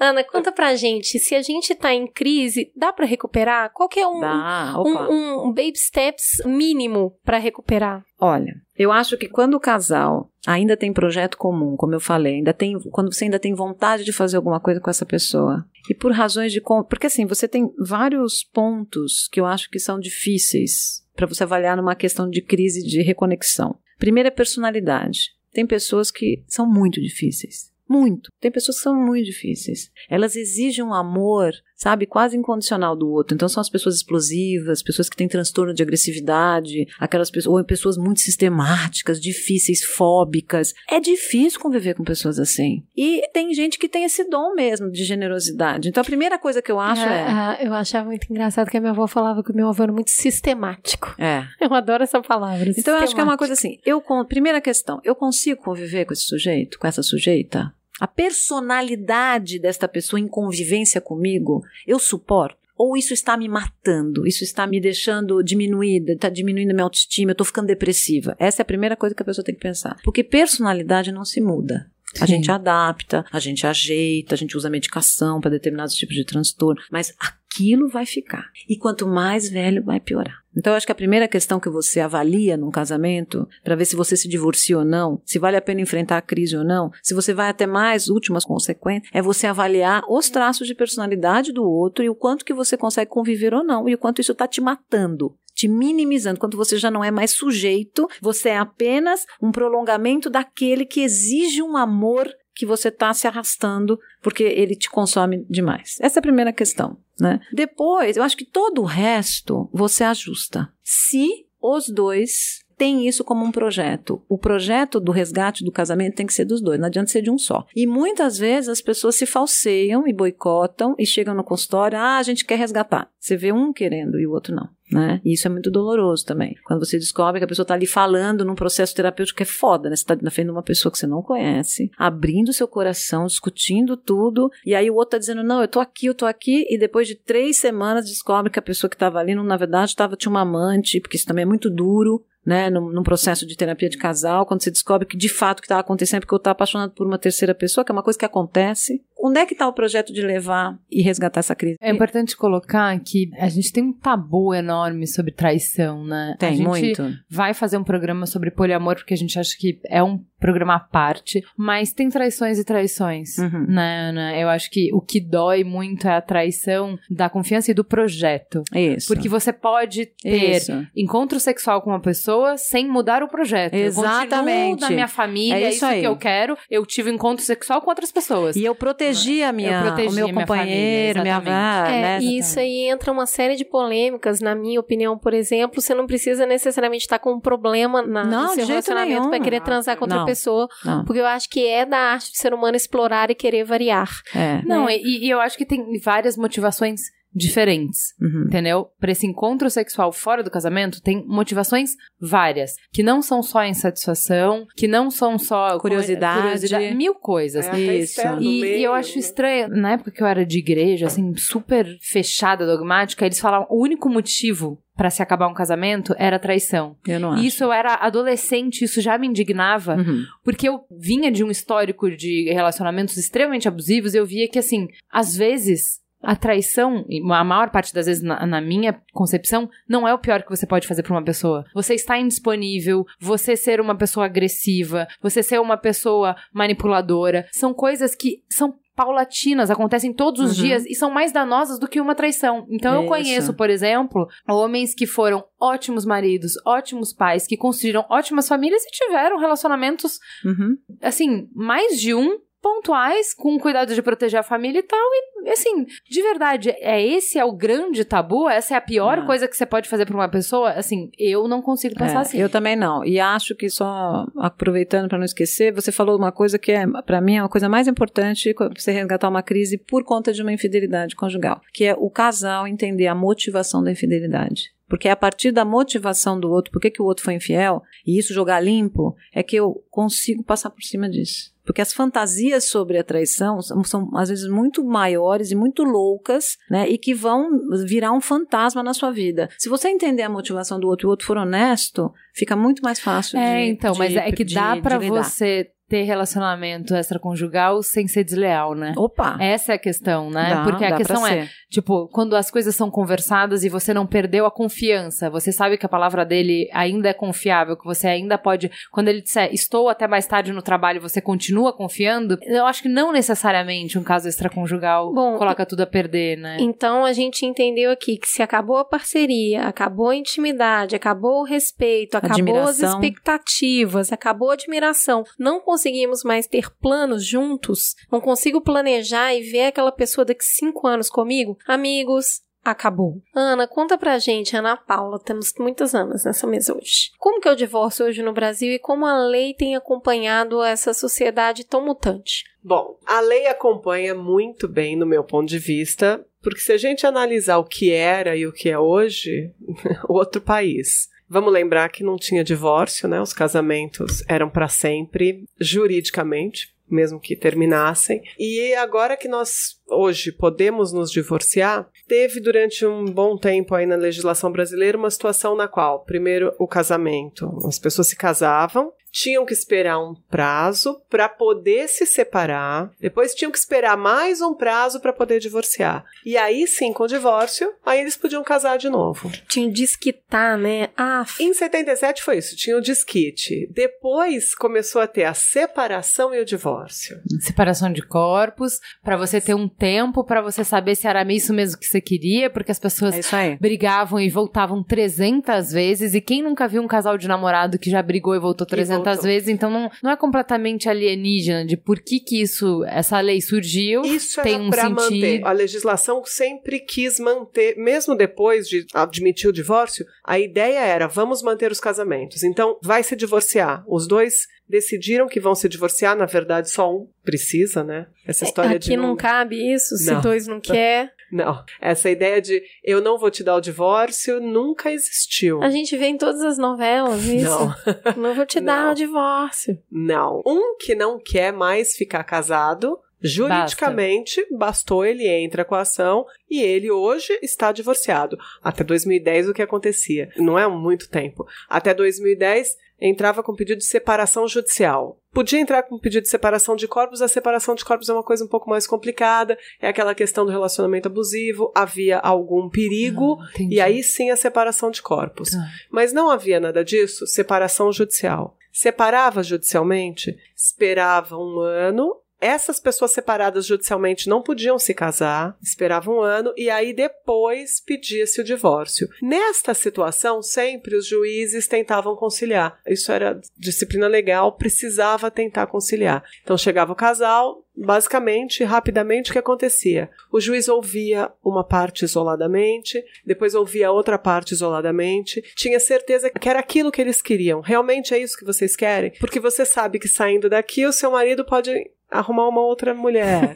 Você sabe que saindo daqui a sua mulher. Ele precisava deixar claro. Pra É aquela hora que dá pra falar assim, eu casal quero mais é que que arrume. aquilo. é. Se já tivesse arrumado, me, me, Me dá recebi um de- sossego. é, para não ter mais esse problema. Mas o juiz precisava deixar isso claro e muitas vezes isso empacava, né? As pessoas demoravam para terminar o casamento. Hoje, verdade, hoje, em uma semana dá para divorciar. Casou hoje, amanhã pode pedir o divórcio. Se os filhos são maiores e capazes, pode-se pedir o divórcio imediatamente num cartório. Não precisa ir ao Poder Judiciário divorciar. Então vai no cartório Não tem um processo, notas. é isso que você tá Não falando. tem um processo. Para pessoas que têm filhos maiores e capazes. Ou sem ou sem filhos. filhos. Exatamente, ou sem E que filhos. se acordaram na divisão dos bens. né? Esse é um grande problema.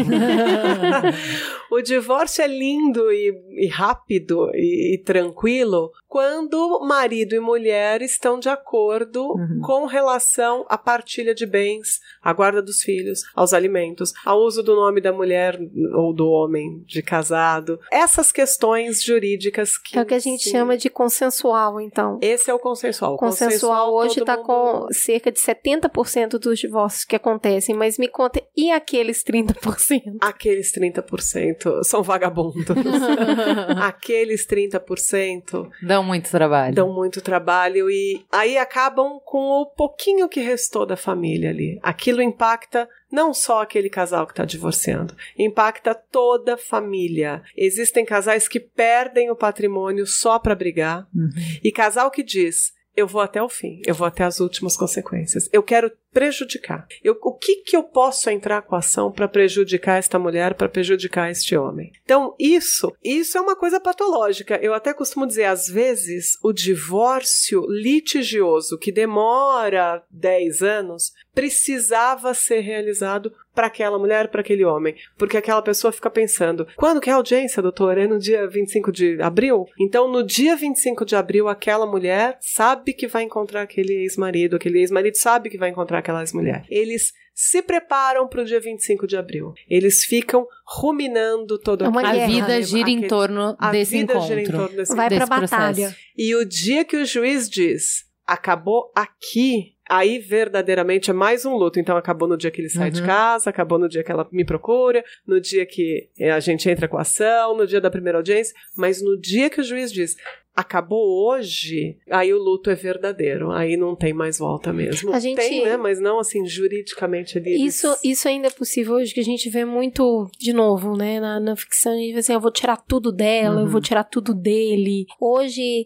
existe isso, existe esse negócio, eu vou pegar tudo que era dele, motivado pelo rancor, pela Sim. vingança, pela tristeza da desilusão. O pior inimigo que você pode ter é um ex-marido ou uma ex-mulher rancorosa.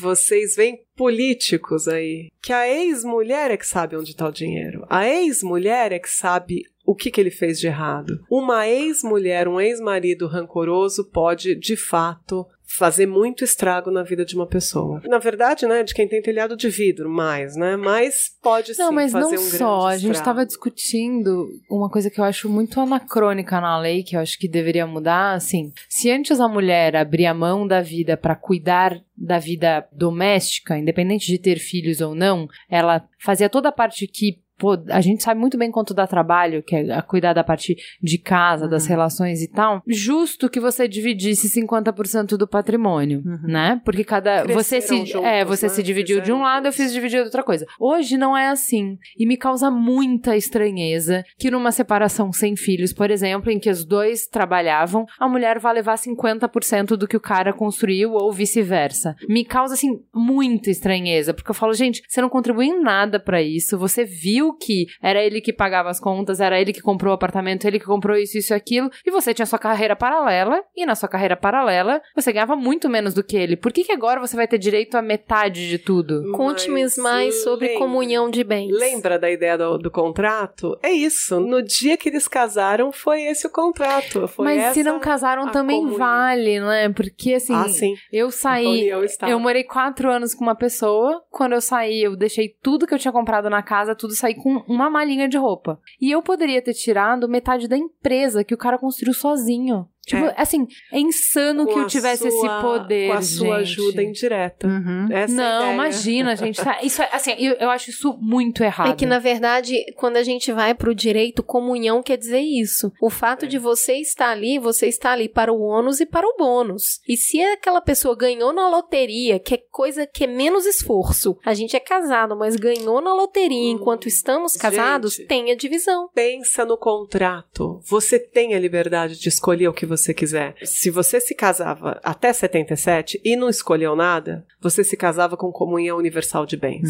De 77 para cá, você não quer escolher? É o- a grande maioria dos casamentos. Não vamos parar agora para disciplinar direitinho o que, que vai ser na hora do pior? Então, as pessoas hoje se casam com a comunhão Parcial. parcial de bens. É. É, o O que legal. que é Se a não parcial? escolheu, rapidamente assim, na universal, você adquiria os bens antes e durante o casamento. Na comunhão parcial, você adquire, você pega metade dos bens que foram adquiridos durante o casamento, não o que vinha antes. Então, herança, doação, aquilo que ele tinha antes ou que ela tinha antes, isso não comunica. Hoje, assim, na comunhão parcial, que é o mais comum, comunica o que vocês fizeram, entre aspas, juntos, mesmo que só em nome de um. Mas ela falou, por exemplo, a Ju estava falando, né? Se o cara pega e constrói uma empresa, ele abre uma empresa, se dá muito bem e tal, e vai. E eles estão com comunhão parcial de bens. É se eles se divorciarem, falando- ela também pode ter o direito. Não É, É, o que eu tô falando é o seguinte: direito. a gente tem, a nossa vida, ela é separada. O profissional e o amoroso, o afetivo. Então, eu acho complicado porque, assim, enquanto você tá com a pessoa, você participa do benefício de estar com uma pessoa bem-sucedida. Uhum, ok. Ótimo. Mas a partir do momento que você não está mais com aquela pessoa, você vai seguir a sua vida no patamar que você estava. Uhum. Não tem nada a ver você subir pro patamar da pessoa. Assim, Entendi. não entra na minha, Isso na minha cabeça. tem uma gente. Coisa assim, divorciou, o padrão da família cai. Uhum. E se o padrão da família cai, é porque eles, na verdade, realmente estavam juntos também, não só emocionalmente. Eu não vejo muito como pensar, emocionalmente a gente tá junto, mas profissionalmente, financeiramente, não. É difícil pensar isso. E o direito não pensa assim, né? Uhum. É, o direito pensa, se tá junto, é Tá junto, junto. verdadeiramente. Cresceu junto. Aí tem uma coisa O muito. que Tem, ganhou tem uma junto, coisa de ganhou. liberdade. Que é o né? indireto, não adianta. Se você faz uma empresa enquanto você está casado com uma pessoa, indiretamente ela pode ter contribuído cuidando da casa, suprindo as necessidades enquanto você investia na empresa. É o que o é o que o direito emocional. chama de amparo. Eu acho extremamente frustrante é, uma divisão 50-50 quando as pessoas tomam carreiras completamente diferentes, têm ambições completamente diferentes. Mas eu, eu acho que entender isto claramente é o melhor que se pode fazer antes de casar. É. E, Porque se você não contrato. entende isso, ao leia o contrato. E é muito louco, porque, por exemplo, eu, nos casos que eu atendo, né, eu já vi, é, quando um dos parceiros traz esse assunto de maneira clara, do tipo, nós somos casados com comunhão parcial de bens, mas eu fiz essa empresa, estou usando isso como exemplo, e eu acho que você não tem direito. Então eu quero que você abra mão, faça um documento, sei lá. Já tive várias situações em que se pede para fazer um documento, não sei nem se isso é válido ou não. Geralmente as pessoas ficam tão mal o outro, como assim? Então assim, Tá que é o nosso né, problema de não discutir de maneira concreta e objetiva. Claro. Porque, veja, essa sua questão, Ju, é uma questão ética sua. Eu não Sim. vejo. Sim, eu é. não vejo Eu por que, que é eu tenho minha. que pegar metade da empresa desse sujeito. Eu não cobrei nada, eu não fiz nada. Outra pessoa vai achar que tem. Né? Então, esses ajustes financeiros, eles têm que ser falados. E tem uma coisa muito interessante hoje. Esses ajustes financeiros podem ser falados e conversados durante o casamento. Isso, não Quem precisa esperar o casou- divórcio. Não, e para manter, inclusive, quem casou com comunhão universal pode mudar para comunhão parcial e isso. depois pode mudar para separação durante o casamento. Ai, que interessante, eu não sabia disso. O que, que é a isso separação? pode. Separação convencional é, é exatamente o oposto, né? O que eu adquiri em meu nome é meu, mesmo que você tenha me amparado, porque amparou, né? Uhum. E o que ele adquiriu no nome dele é dele. É. Se fala muito pouco sobre isso quando É. se vai ao cartório, Eu quando vem trata nos mais. papéis. Eu fui casada, eu- no meu primeiro casamento, só para exemplificar, eu fui casada com separação total de bens. Isso há 20 e tantos anos atrás. Que E aí foi raro. fácil separar, que não era foi? raro. Foi mais fácil, mas a gente tinha um apartamento em comum que eu, fora do divórcio, paguei a metade para ele. Porque o apartamento Uhum. só estava no meu nome porque ele tinha sido falido. Então, a separação total de bens foi para proteger o meu nome. Então, isso foi uma decisão, ok. Quando nós. Então, nós tínhamos um apartamento em comum, Sim. comprado com dinheiro dos dois, ok? Uhum. Só que ele estava no meu nome. Se eu quisesse. Se fosse uma fé, né? Eu saía do Uhum. casamento e dizia assim, amigo, tchau, falou, o apartamento tá no meu nome. mas não, não É. existe lei que te proteja da má fé. É, é, é isso, não, Não, existe. Então a questão é, principalmente numa relação tão íntima. Então, assim, se tiver má fé, você tá ferrado de qualquer É, maneira. o problema é quando a dor e, e a vingança e a frustração sobrepõem até o seu Isso, caráter. Exatamente. É, Porque a pessoa pode realmente não estar de caso pensado sobre aquilo, mas de Naquele repente, momento. Eu fico imaginando, por exemplo, é um, é um grande diretor de uma multinacional e a esposa parou de trabalhar porque ele pediu e ela cuida dos filhos e tudo mais. E aí chega um belo dia que ele fala: Eu quero me separar porque eu vou casar com a minha secretária que tem 22 anos. Essa mulher fala: Você vai, bonito, mas eu vou te tirar é tudo. Mas eu vou te Então é um jeito de que- mostrar a dor que ela tá sentindo. E cada um usa essa arma, que eu acredito que deve ser muito difícil É. isso. É, e muitas vezes usa de maneira absurda, metendo os filhos no meio. Uhum. Uma coisa que a Ju falou, não existe lei que te proteja da má fé. Quem vê divórcio. Eu falo homem, mas assim, mulher é a mesma coisa. Mas assim, pessoas mal intencionadas que querem se divorciar, cinco anos antes. Começa Nossa, a, pai. a- a- começa a passar os bens para outro É. nome de não sei quem. Opa, vai. Nosso pai. Aí, No já- aí estamos, vamos para outro A nível. bomba caiu, ela já fez todo o estrago. É, é. O fim é só A levantar informação. a cortina, porque o estrago já foi todo feito. Mas, Ana, dá pra separar sem essa agressividade toda? Claro que dá. De, bom, dep- óbvio. Se você tiver pessoas saudáveis. Mas dá pra separar sem, Emocionalmente. não só com dinheiro, mas sem essas agressões, Claro. manipulações, jogo de culpa, perseguição. Dá se você tiver pessoas saudáveis. O que, que as pessoas têm que fazer pra reconhecer o fim, mesmo que ela não queira? Reconhecer o fim. Primeiro é isso. Gente, Reconhece a perda. reconhece a perda. Agora tem uma e coisa. não desanima, tem levanta, sacode a poeira e dá Tem uma volta coisa por que eu cima. sempre falo para meus pacientes, que é muito importante para todos os processos, a finalização de todos os processos, que é o seguinte: finalizou a história como? Como você finalizou essa história? Porque é diferente eu dizer assim: meu ex-marido me traiu, me corneou com uma mulher de 26 anos, não sei o quê, foi embora, me deixou na mão, eu tô fodida com meu filho. lá, lá. Isso é um jeito de falar. Outro jeito de falar é dizer assim: puxa vida, meu marido se apaixonou por outra pessoa, não deu mais o casamento. Que adulto, né? É, co- não, é a maneira que você fecha a história pra você. Se você fechar a história pra você, você como vítima, você com a autoestima lá embaixo, você foi traída, você foi- Trocada, Acabou. substituída. Acabou a tua vida. Até você re, sabe, até você se reerguer vai ser muito difícil. Agora, então eu sempre falo, vamos ver como é que você vai finalizar essa história. Então, você precisa começar a lidar com as suas crenças sobre divórcio.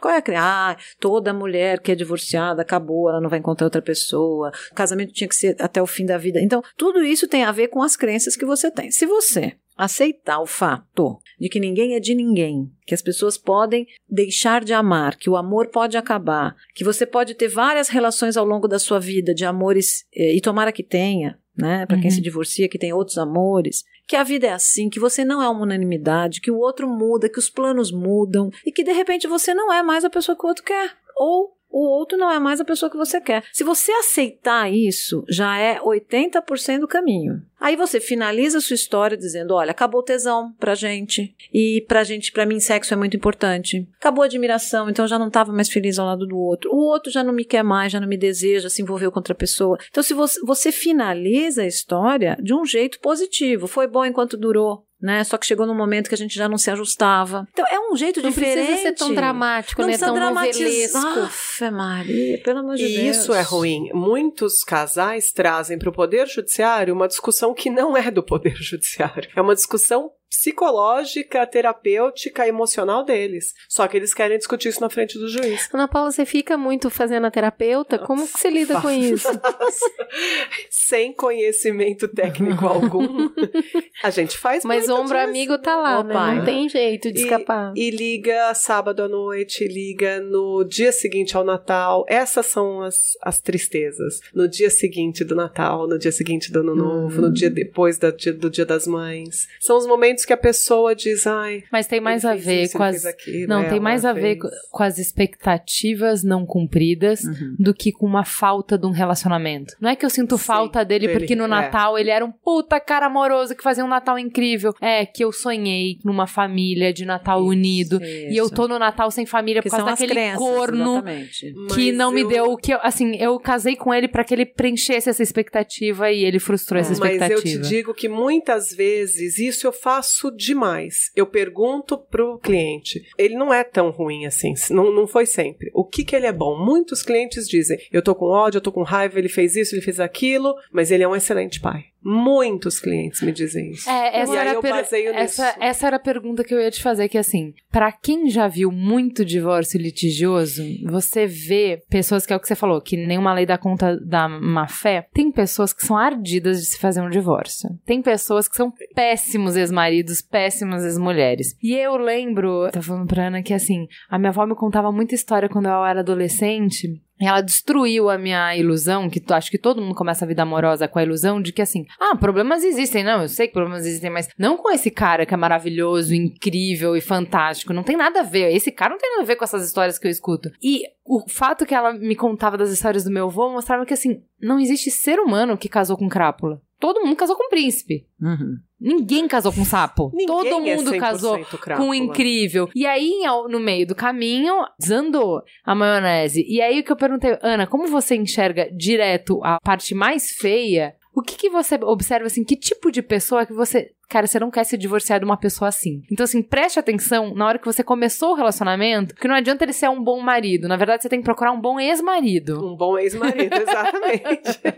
um bom ex-marido vai te dar uma tranquilidade para que sequer chegue a ser ex-marido, né? Você tem um casamento, acho que mais, mais tranquilo. Não, porque se chegar, porque é o que a Ana tava falando. Bom, o casamento, o amor acaba. Então é bom que você comece o amor sabendo que o amor vai acabar. E aí, se não acabar, ótimo, que bom, tomamos precaução demais. Mas sabendo que o amor vai acabar, que tipo de pessoa eu não quero que seja meu ex? Olhe para os amigos desta pessoa. É. Eu sempre digo, meu, presta atenção nos amigos e nas relações de como essa pessoa lida com os amigos, que tipo de amigos tem e como lida com a família, porque isso fala muito sobre a personalidade de alguém. Muito. Muito. Quem são o, o pior perfil de pessoas? Pior ex-marido que você já teve que lidar? Pior ex-mulher que você já teve que lidar? Qual o perfil? Ex, olha que coisa engraçada. O ex-marido ruim é o homem muito bem sucedido que sempre teve o dinheiro na mão e ele quer deixar claro que é ele que tá dando, mesmo quando ele paga pensão pra ex-mulher. Não abre mão do poder, Não né? abre mão do poder. É ele que deixa claro. Eu tenho mulheres que têm direito de receber a pensão. Elas ligam pro ex-marido que não depositou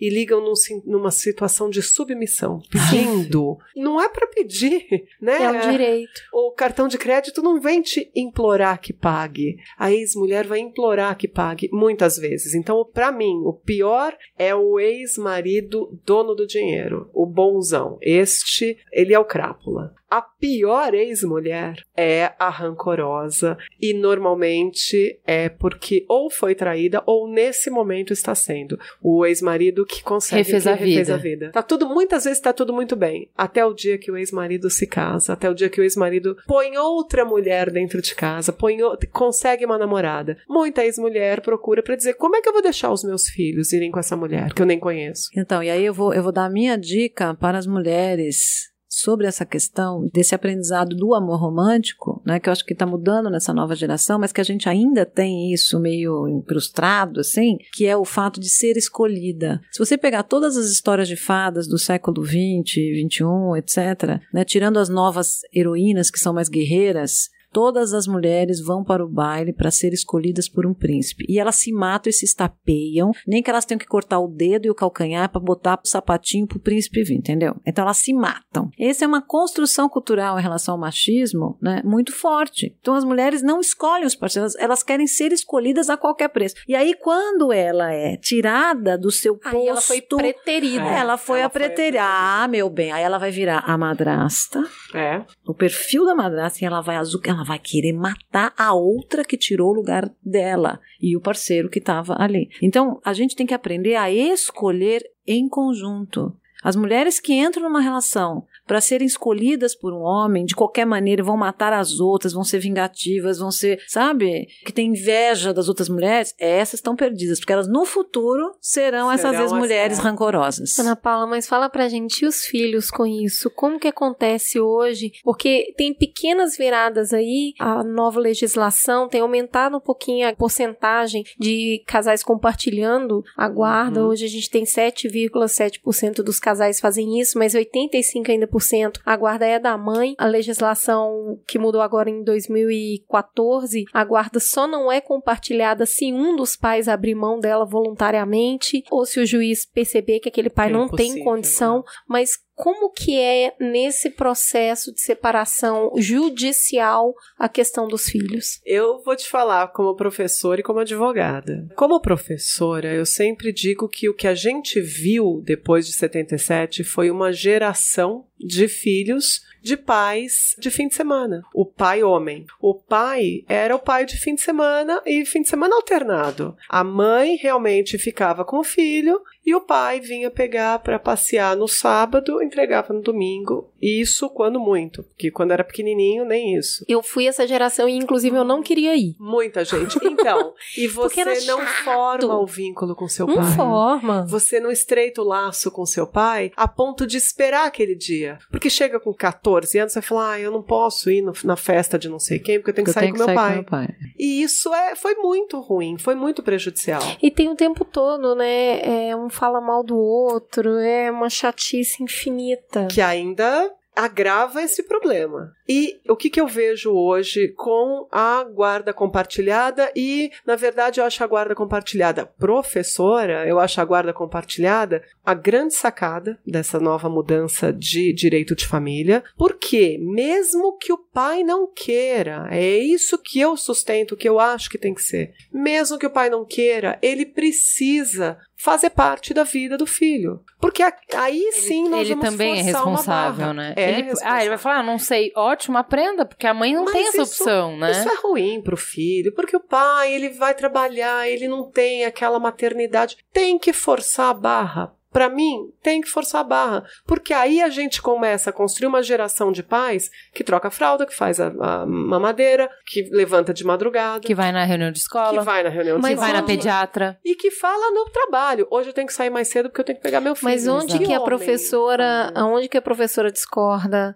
Da da, da advogada? advogada? Com tristeza, a advogada vai te dizer que muitos juízes, inclusive, e muita gente diz o seguinte: ora, se este pai e se esta mãe não conseguem conversar e não conseguiam quando estavam casados, e não conseguem entrar num acordo quando estavam casados, agora divorciados, que eles não querem a guarda compartilhada, não sou eu que vou obrigá-los. Eu, como juiz, eu, como advogado, eu não posso obrigá-los a manter uma guarda compartilhada se nem eles mesmos querem. E nisso tudo, ninguém tá pensando no filho. Na né? criança. Na- Fala um na pouco criança, sobre aquele acordo de parenting que eu te mostrei que acontece na Isso. Austrália. Eu nunca tinha ouvido falar disso, achei nunca. muito legal. A Ju me mandou um acordo de parenting, né? É. Que na Austrália, e eu não, não verifiquei a fundo se Não, é uma amiga isso minha fez mesmo, isso lá. Ou se isso é obrigatório ou se isso é só uma, Proposta. uma direção, não é uma proposta, uma diretriz. A pessoa, ao se separar, quando começa a pensar, os dois começam a pensar nisso, tem filhos, vai impactar a vida dos filhos, sem dúvida nenhuma. Então, desde antes, começam a cumprir determinadas etapas. Eles passam por determinados passos e eles vão, como nós vamos conversar, como nós vamos fazer, e aí vai é aos poucos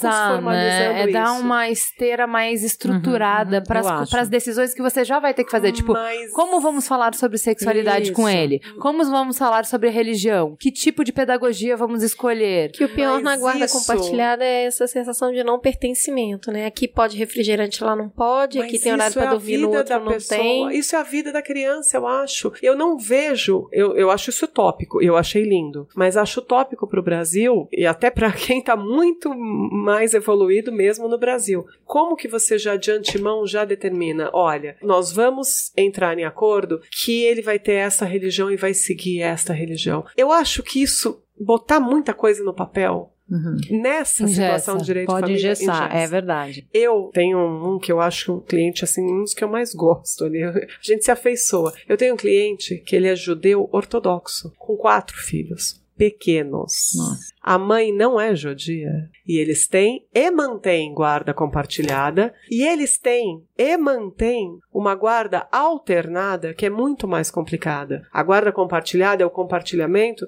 de decisões e os pais, pai e mãe, mantêm um contato maior com o filho, estão ali sempre na vida do filho. A guarda alternada que eu tenho, que eu vejo, o filho dorme segunda, terça e quarta na casa do pai, quinta, sexta e sábado na casa da mãe, aí domingo, segunda e terça na guarda do pai, e- isso, isso eu consegui, isso nem sei como. Por quê? A grande maioria dos psicólogos é contrária a, esse- a essa configuração e diz que isso faz uma bagunça na vida do filho. Eu ouvi juiz falar pra mim, mesmo que os dois queiram, doutor, eu não vou homologar esse acordo. O juiz não homologou o acordo. A gente conseguiu por um, em outro juízo, por conta de uma outra configuração, mas o fato é que isso está homologado e eles mantêm essa guarda compartilhada. Um dos filhos tinha dois anos. E eles têm uma vida muito saudável, com o filho fazendo Shabat numa sexta-feira e não fazendo na outra. Como é que se explica uma coisa É. dessa? É, a, a mesma régua não dá pra todo mundo, né? E Ana, o que que as pessoas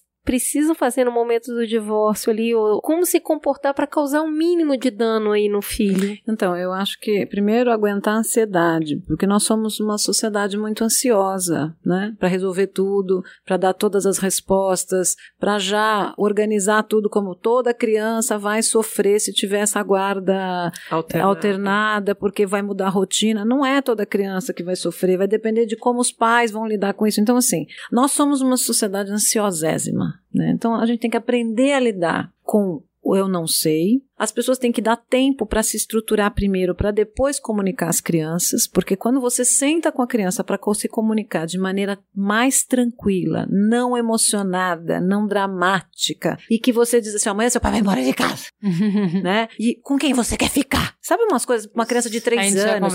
Então, assim, gente, para. Seja adulto, tá doendo, lamba suas feridas, vai chorar no colo das suas amigas, vai pro terapeuta, mas só lide com criança depois que os dois, como casal, se for possível, obviamente, já tiverem resolvido determinadas situações. Onde um vai morar, como é que vai ficar a casa, como é que vai ser essa guarda, ou como é que nós estamos encaminhando essa, como é que nós estamos pensando essa guarda. Porque você tem que comunicar à criança, dando a segurança para essa criança de que, olha, vai ser diferente. Você Mas vai ser dif- bom mesmo Mas assim. vai ser bom. E a gente sabe o que a gente tá fazendo. E como é que a gente vai. Exatamente. É. Fique tranquila, porque o, o adulto é o esteio da criança. Tem uma coisa que é muito dolorosa. Muita gente fala assim: ah, eu até penso em separar, mas eu não separo porque eu tenho filho. Ah, e daí que tem filho? Filho é Me uma coisa. conta, a criança tem que pagar essa promissória? Lógico que aí, não. foi ela que comprou? Lógico que não. E ela lá na frente, ela vai fazer terapia por causa disso. Porque vai dizer, a minha mãe passou a vida toda dizendo pra mim que não se separou do meu pai por minha causa. Eu já tive vários pacientes assim. E isso vai impactar na vida amorosa desse indivíduo lá na frente. Né? Na sua autoestima, na, nessa senso de responsabilidade, de ser mãe da mãe, porque isso acontece muito também, ou mãe do pai. É aquela coisa, tudo tem um custo na vida. Ficar tem um custo, sair tem um custo. Gente, e você tem que querem- saber o que você consegue E fazer hoje, melhor, né? Exatamente. Eu acho que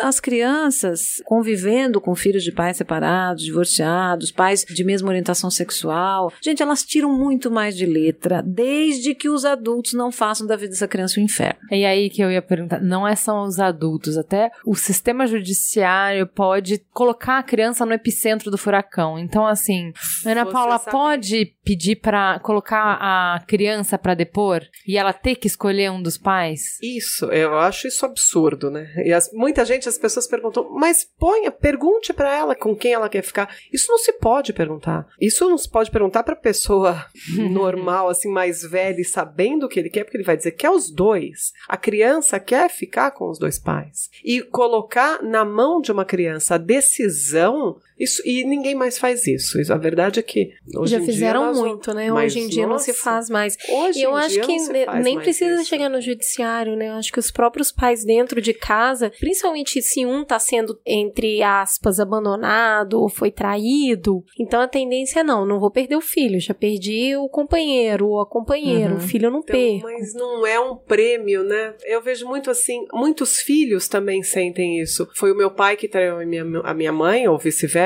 e o filho se sente traído. O filho não foi traído. Não existe muito, nesses casais mais complicados, não existe muita a linha entre a conjugalidade e a parentalidade. Parentalidade, exatamente. Uma coisa é a relação Uma coisa, que ele tinha com é. a mulher dele, Agora- outra com o filho. A gente volta para um aspecto que você falou, Cris, que é a história da posse. Nós somos pais e mães possessivos também, que a gente acha que a criança não pode é, dizer que não gosta, que está com raiva de você. A maior dificuldade do ser humano é lidar com a raiva. Nós não aprendemos edu, no, no- pedagogicamente a como é que eu lido com raiva. Essa foi uma preocupação que eu tive muito com meu filho. Como eu vou ensinar meu filho? Então, que começa assim, batendo na sua cara, com um ano de idade, e aí você segura na mão e fala, não pode bater, o que? Aí pega de- segunda fase, joga o brinquedo. Ó, não pode, porque quebra. não, não. Terceira fase. Terceira fase, a criança faz o quê? Diz aí pra mim. Ela não pode bater, já aprendeu que não pode enfiar o dedo no teu olho. Ela já não pode. Então, o que, que ela vai fazer? Ela já fala. Aí não pode xingar. Como que você expressa a raiva que você tem da sua mãe, do seu pai? etc? Você tem que ensinar essa criança.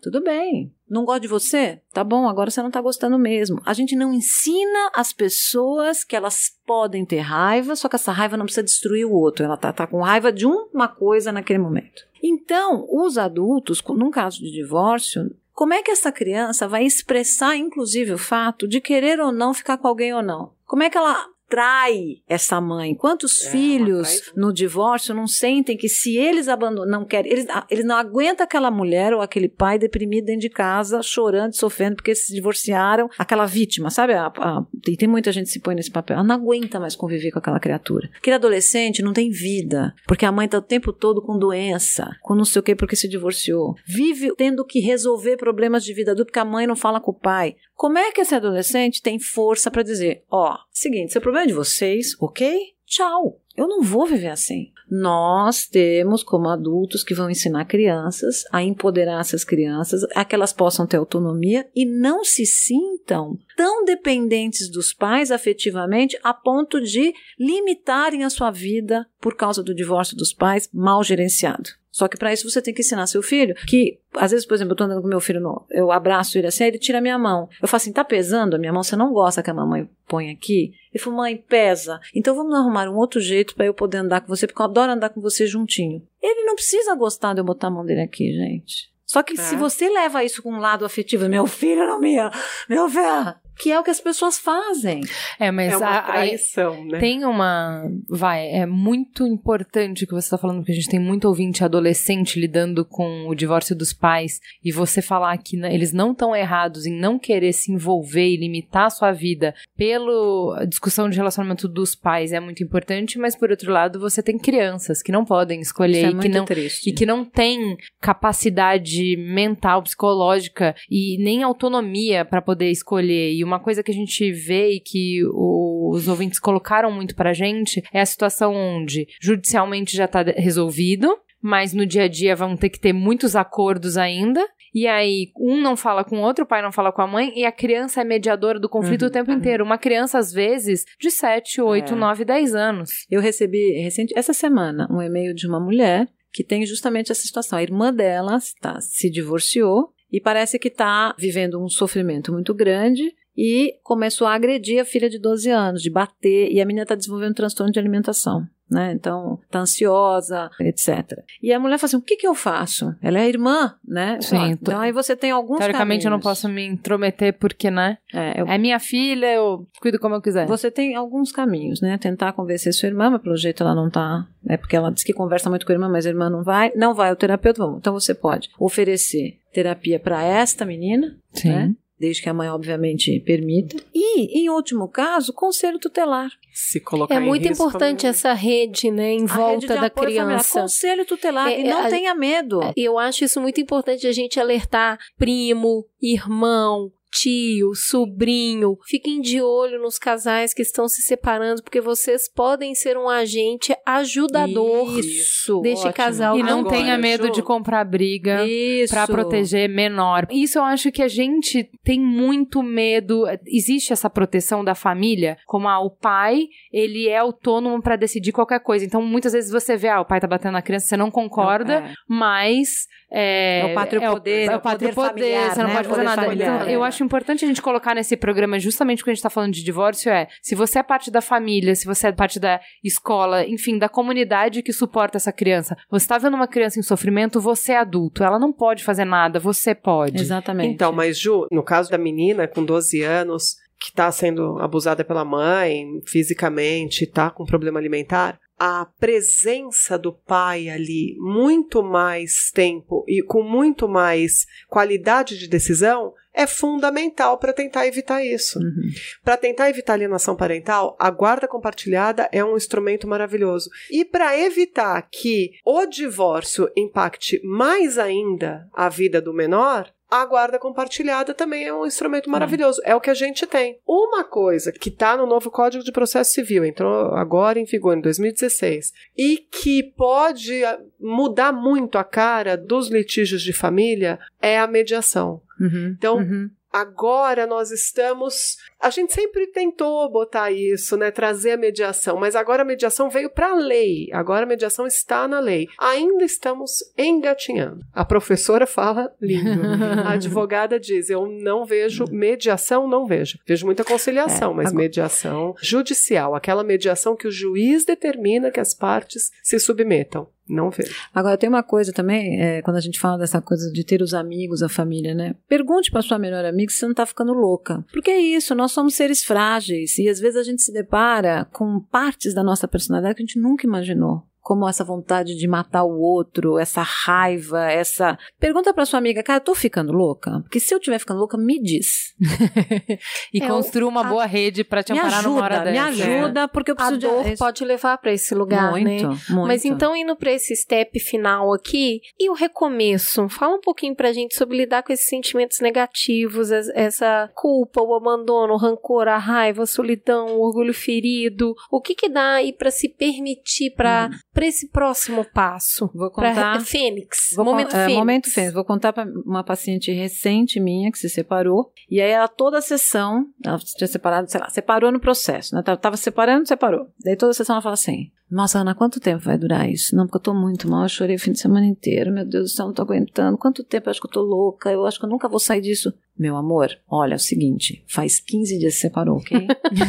tá super normal. Passou dois meses. Ai, eu, não, eu continuo chorando muito. Quanto tempo? Eu acho que eu vou ficar assim, nunca vou encontrar ninguém. Querida, só fazem dois meses, tá? Fica tranquila. Porque eu não sei onde que você acha que depois de oito anos de casada, você- dois meses você vai estar linda, saltitante, encontrando todos os caras do Tinder. Calma, que as coisas não são assim. Então a primeira questão é: luto é luto.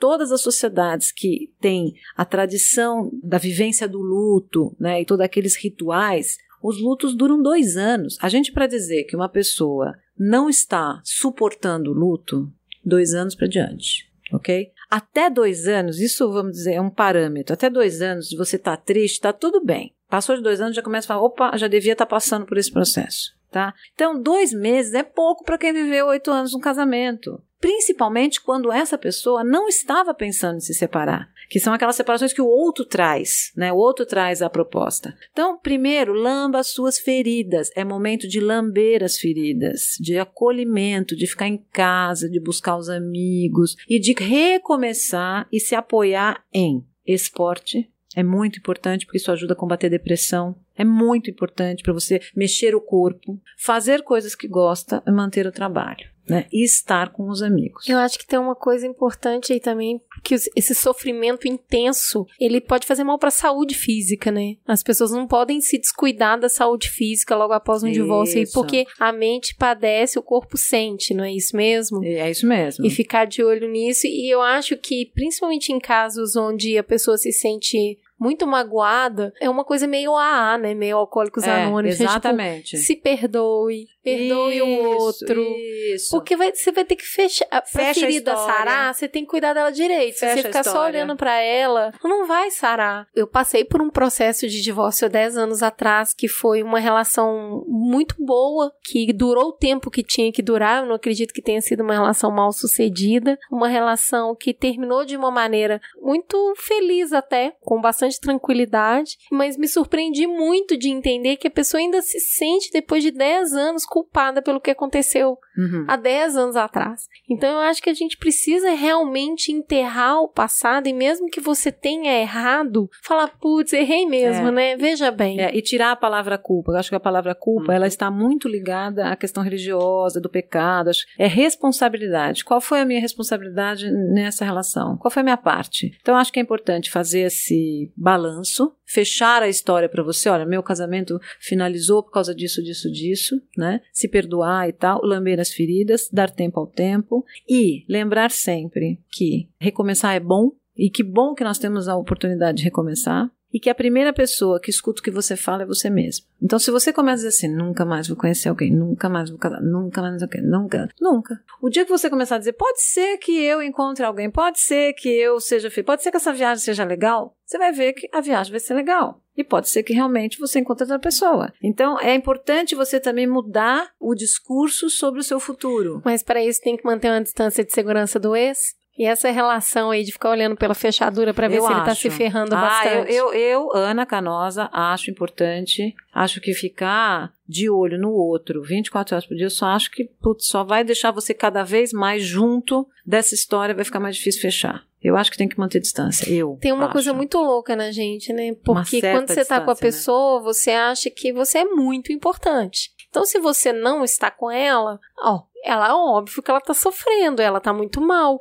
E se ela tiver muito mal, que bom que ela tá muito mal, porque isso significa que eu era importante. E a partir do momento que ela não tá tão mal assim, puxa, talvez eu não seja tão importante assim. Eu acho que a gente mistura um pouco a expectativa do eu e do Uhum. outro, e esse olhar na fechadura, eu acho que ele é extremamente doloroso. E ele enlouquece, porque você pode dizer assim: ah, ele não me amava. Como é que você sabe? Você não sabe. Porque as pessoas amam de maneiras muito diferentes. E demonstram sentimento e principalmente sofrimento de maneiras muito, diferentes. Você nunca sabe o que está na percepção, na pele do outro. Você não sabe. Você pode ter conjecturas, hipóteses. Então, ficar aficionada e presa no que o outro está sentindo agora depois que se divorciou, se é mais ou menos quando. Você vai ficar doida. Eu sei que isso é sedutor, eu sei que isso- a gente faz isso, mas eu acho que a gente tem que tentar fazer um movimento contrário. É, você é consciente de que você não tá acessando, você não tem como saber isso, então, né, desapega. Pra finalizar, tem um, um questionamento que a gente, quando a gente pediu pros ouvintes falarem sobre divórcio, a gente fez que é assim, falando tudo que a gente falou sobre, ah, o amor termina, uma pessoa não é capaz de dar tudo o tempo inteiro, a gente tem uma série de fatores concorrendo na vida moderna, no jeito que a gente vê o mundo hoje,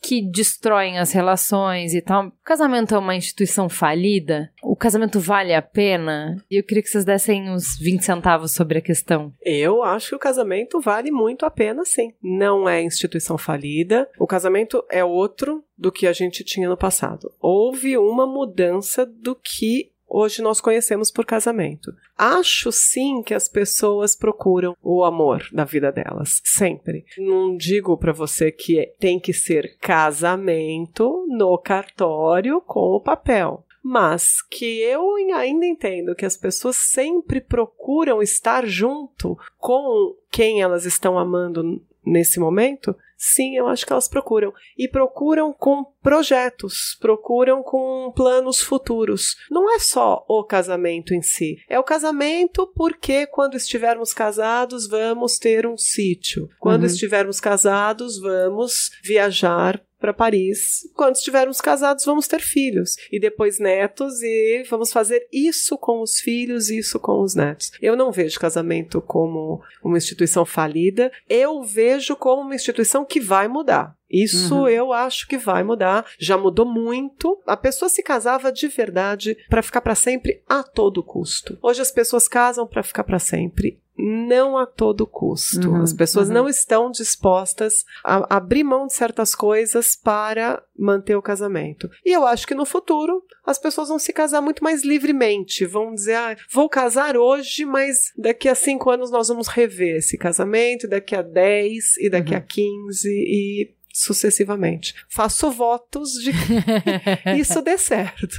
E você, Eu Ana? concordo plenamente com a Ana. Eu acho também que não é uma instituição falida, acho que é uma instituição em mudança. E acho que se é o outro que te motiva a desejar, fique com o outro. Eu acho que a a relação, de novo, eu vou repetir que eu acho que não há lugar nas relações sociais e afetivas que mais te faça crescer do que um casamento. Não há. Na minha percepção, não há. Acho que nem a questão do filho é tão. Porque o filho, você tem ali um amor que te move, para quem construiu esse amor incondicional, que faz você mudar, é, é ser mais generoso e tal, mas é tão instintivo que é diferente do casamento. O casamento não é instintivo. Passou a paixão, gata, sou eu e você, você é uma outra pessoa, não tem um instinto nenhum para fazer você feliz. É, É uma escolha. é uma É uma escolha construção. movida pelo meu desejo. Então é mais difícil do que com filho. Por isso que você cresce muito nessa convivência. Né? Agora, eu acho que tem que ser de qualidade, eu acho que não pode ser abusivo, eu acho que você pode ter três, quatro casamentos na vida, você pode morar junto, morar separado, X. E tem gente que não quer se casar e tá tudo bem. Concordo. E você, Cris? Acho que depois contra falar que o casamento é instituição falida quando você é casado. Acho bom Tem seu marido. quatro né? mulheres casadas nessa mesa, então todas falaremos a mesma coisa.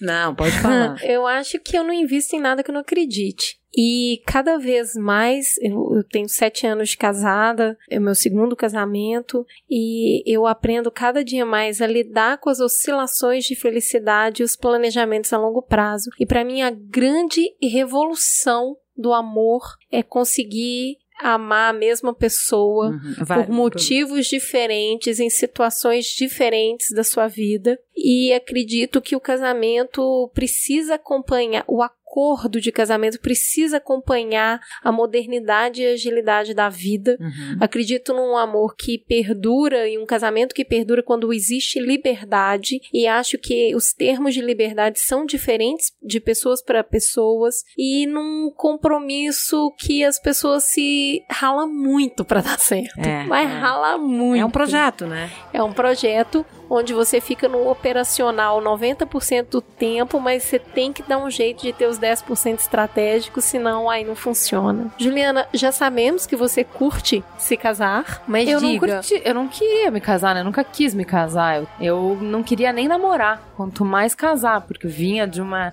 história de tentar forçar um quadrado caber num círculo durante quatro anos e de ter mil projetos. E na hora que ruiu tudo, eu enxerguei que, cara, por que, que eu fiz essa força gigantesca? Eu não preciso disso, ninguém precisa disso. E eu achava que vamos ser felizes sem isso. E de repente, quando eu via tinha mudado tudo e eu acho que foi um encontro muito feliz. Eu tive muito mais sorte do que juízo e a coisa funciona muito bem. Mas eu não queria falar sobre a minha experiência. A, a- minha resposta sobre casamento, no geral, se casamento é instituição falida ou não, eu curti muito um monólogo que tem no filme Frida Kahlo, que uma artista fala pra ela quando ela vai casar. Que é assim, eu vejo que muitas pessoas casam por motivos acessórios. Casa pra sair da casa dos pais, casa pra ter independência financeira, casa pra dar satisfação pra sociedade.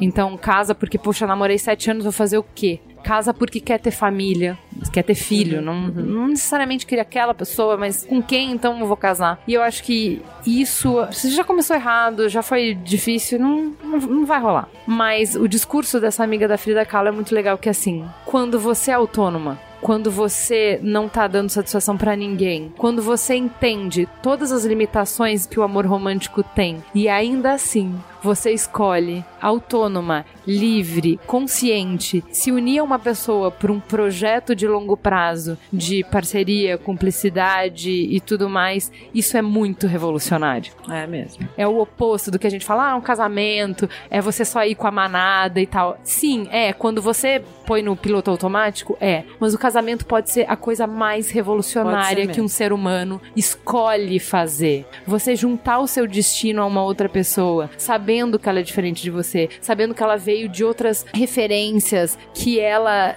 tem outro jeito de lidar com o mundo e sabendo que, exatamente como a Ana Paula falou, nunca mais vai ser do seu jeito, que você vai ter que ceder todos os dias da sua vida. Nunca mais. A porta não vai ser fechada. Sim, a cama não vai ser do seu jeito, o jeito de acordar. Nada mais na sua vida, no micro, nada mais vai ser do seu jeito. Saber isso e escolher isso consciente, eu acho muito revolucionário. E sabe o é que eu mesmo. acho? É um privilégio. Ah, eu acho. A gente se casa por amor. Mas pensa no planeta Terra, quem é que pode de verdade casar por amor? Quando casa vendido, quando casa prometido, quando casa porque tem que casar. Então, casar por amor é um privilégio. Quem tem essa liberdade, essa autonomia e tá consciente de que é com esse, é privilégio. É quase como votar, né? É.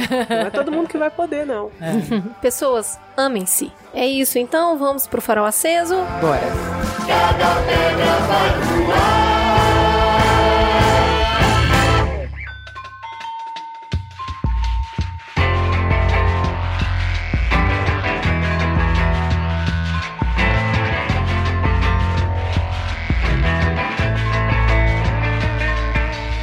Vamos então para o farol aceso. Vamos começar com a Ana Paula. Ana Paula, diz pra gente o que, que tem de legal aí pra indicar. Vou indicar tudo que tem a ver com a minha área. Um livro mais antigo, mas um livro surpreendente. Se chama O Código da Vida, escrito pelo Saulo Ramos. Esse livro é muito legal, inclusive porque tem uma questão de família no fundo. É uma questão bem atual, política, mas tem uma questão de família no fundo que é bem interessante. Um filme que eu acho interessante que assistam é um documentário chamado A Morte Inventada, que trata de alienação parental, traz casos reais, traz relatos muito, muito fortes. E muita gente pode talvez se identificar com esses relatos, com esse documentário. A Morte Inventada. E eu não assisti, eu só ouvi falar, mas eu ouvi falar muito bem e pretendo assistir estes cinco episódios de um programa agora dentro do Fantástico, que são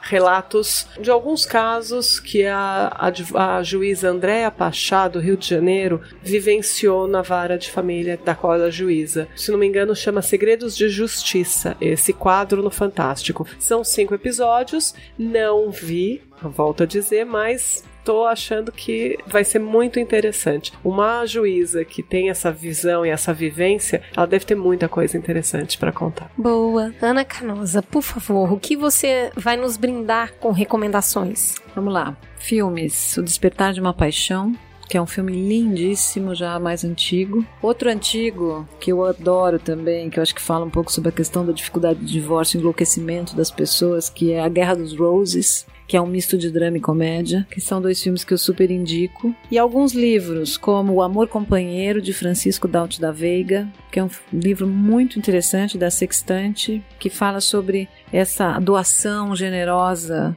numa relação de amor. Um outro livro, agora mais para a pegada do sexo, que é o Amadora de Ana Ferreira, que são contos eróticos, então para aquelas pessoas que estão aí precisando despertar o desejo, colocar, se disponibilizar para o sexo na relação, porque o desejo espontâneo não está aparecendo, lembrando que ele é um mito, compra um livro erótico, deixa do lado da cabeceira e lê, porque isso faz com que a gente comece a alimentar a questão do prazer sexual. Põe o sexo na pauta, né? É, exatamente. e assistam Escola para Maridos, que está no seu quarto episódio, né? Semana que vem entra no quinto, mas dá para assistir os episódios anteriores no Fox Life, é o canal da TV a cabo, e no aplicativo Fox Play também dá para assistir que tá no quarto e vai pro quinto episódio. E você, Cris? Eu vou indicar um filme que é bem queridinho, assim. Acho que as pessoas já podem conhecer um pouco, mas eu acho que tem tudo a ver com o que a gente tá falando, que é a trilogia do Antes. Tem o antes do amanhecer, o antes do pôr do sol e o antes da meia-noite. E vai desde o amor romântico lá, muito, né, muita paixão, muita coisa envolvida, a maturidade, aos questionamentos e até onde o amor ou o relacionamento ou mesmo o casamento pode nos levar. Os atores são extremamente apaixonantes, eu acho que vale muito a pena assistir na sequência, façam uma sessão pipoca assim, dando um pouco, assistam um por dia, sabe, para ficar com aquele gostinho. Os filmes têm cerca de nove anos entre a filmagem de cada um deles. Então é legal acompanhar o amadurecimento da história, até com o amadurecimento físico dos atores. É um filme para saborear, para assistir devagarzinho e relembrar coisas importantes sobre um relacionamento a dois. Ju, e você, o que, que vai mandar? Para pensar sobre a pauta, tem um filme que eu achei que era muito bobo, eu não quis ver e eu assisti fim de semana passado e ele é sensacional. Chama, em português é Florence, Quem é essa mulher? Ele é com o Hugh Grant e com a Meryl Streep. E assim, a sinopse do filme é uma mulher, uma patronese das artes, que no final da vida resolve que ela vai cantar. E ela não tem o um menor dom para isso, só que todo mundo fica com dó e ninguém quer falar para ela isso. A sinopse não me fez querer ver o filme. Assim, não cometa o mesmo erro que eu. Você já sabe tudo que precisa saber para querer ver esse filme. Meryl Streep. ela é incrível. Você vai. Você, você vai, acredita. Ela escolheu fazer esse filme, então você vai. É muito engraçado. É com aquele cara que faz o Big Bang Theory, o Howard. Assim, eu, já achava ele engraçado, mas nesse filme ele mostra que ele realmente é um comediante, porque tem horas que, assim, é simplesmente focando na cara dele, as expressões que ele faz, você começa a rir. Aí você vai para um outro patamar, outro patamar, outro patamar, assim, é sensacional, muito bom o filme. E no meio disso tem uma discussão de que o marido dela mora em outra casa e tem uma amante. E é muito legal para fazer essa discussão que a gente fez hoje, tipo assim, isso quer dizer que ele não amava ela? Uhum. Isso quer dizer que ele não era fiel a ela? Isso quer dizer que o casamento deles era de fachada? Isso quer dizer que eles não eram felizes? Cara, assista o filme e tire sua conclusão, tá? Eu achei muito bom, vai bem ao encontro do que eu acredito. E o filme é divertidíssimo para morrer de rir, assim. Era eu, minha mãe e o Merigo assistindo, assim, chorando de rir. E para ficar mais divertido ainda, para desopilar, porque a gente tá precisando, né, amigos? Não tá muito fácil essa vida. Assistam o filme O Bebê de Bridget Jones, que é uma bobajada completa, é o oposto oposto de tudo que a gente falou aqui. É a romantização ao extremo. Mas eu tava falando pro Merigo, é tipo Rock 6, sabe? Ele é. Não importa, gente, não é vida real. É simplesmente Ok. uma celebração de uma fase da sua vida, Ah, de um que ótimo. momento da sua vida. Então, assim, você riu com ela e chorou com ela no momento em que você tava, vai, adolescente, começou da vida adulta e tal, aqueles dramas ressoavam em você, você ainda pensava aquilo tudo e tal, e, e você foi meio que crescendo com a personagem. Então, ela agora tá nesse dilema de o que, que eu faço com 43 anos, vou ter filho, não vou ter filho, essa é a medida de felicidade, né? Não consegui casar, como é que vai ser isso? Assim, é com o mesmo humor bobajada dela, é com o mesmo humor é, físico, né? Dela cair, se enlamear toda e tal. E a gente chora de rir. E foi muito gostoso. Eu acho que tem um componente bem saudosista em gostar dessa comédia. Talvez se você for ver e você não assistiu os outros dois, ou assistir os dois na sequência só pra poder ver esse, talvez não faça tanto sentido pra você, né? Mas de qualquer forma, é muito levinho, muito, muito levinho. Eu falei pra uma amiga minha que é um quiche, né? É, é levinho, é nutritivo, você sai felizinho do. Que bom, tão importante. É, exatamente. Então, e assim, É alienação pra manter a sanidade. Importante. e é ótimo filme pra assistir com o seu amor, né? Porque às vezes a gente assiste tanta coisa à cabeça e tal e não colabora pra relação em nada, né? Então, bom, é importante também. Mas também é importante assistir esses filminhos que você abraça mais gostosinho e sai mais inspiradinho, Isso, né? total. Então vamos aí. É isso, Dica então. da Tia Ju. Temos um programa? Temos super programa. Fica a gostosa sensação de continuar conversando com vocês a cada semana. Obrigada, gente. Beijo. Beijo.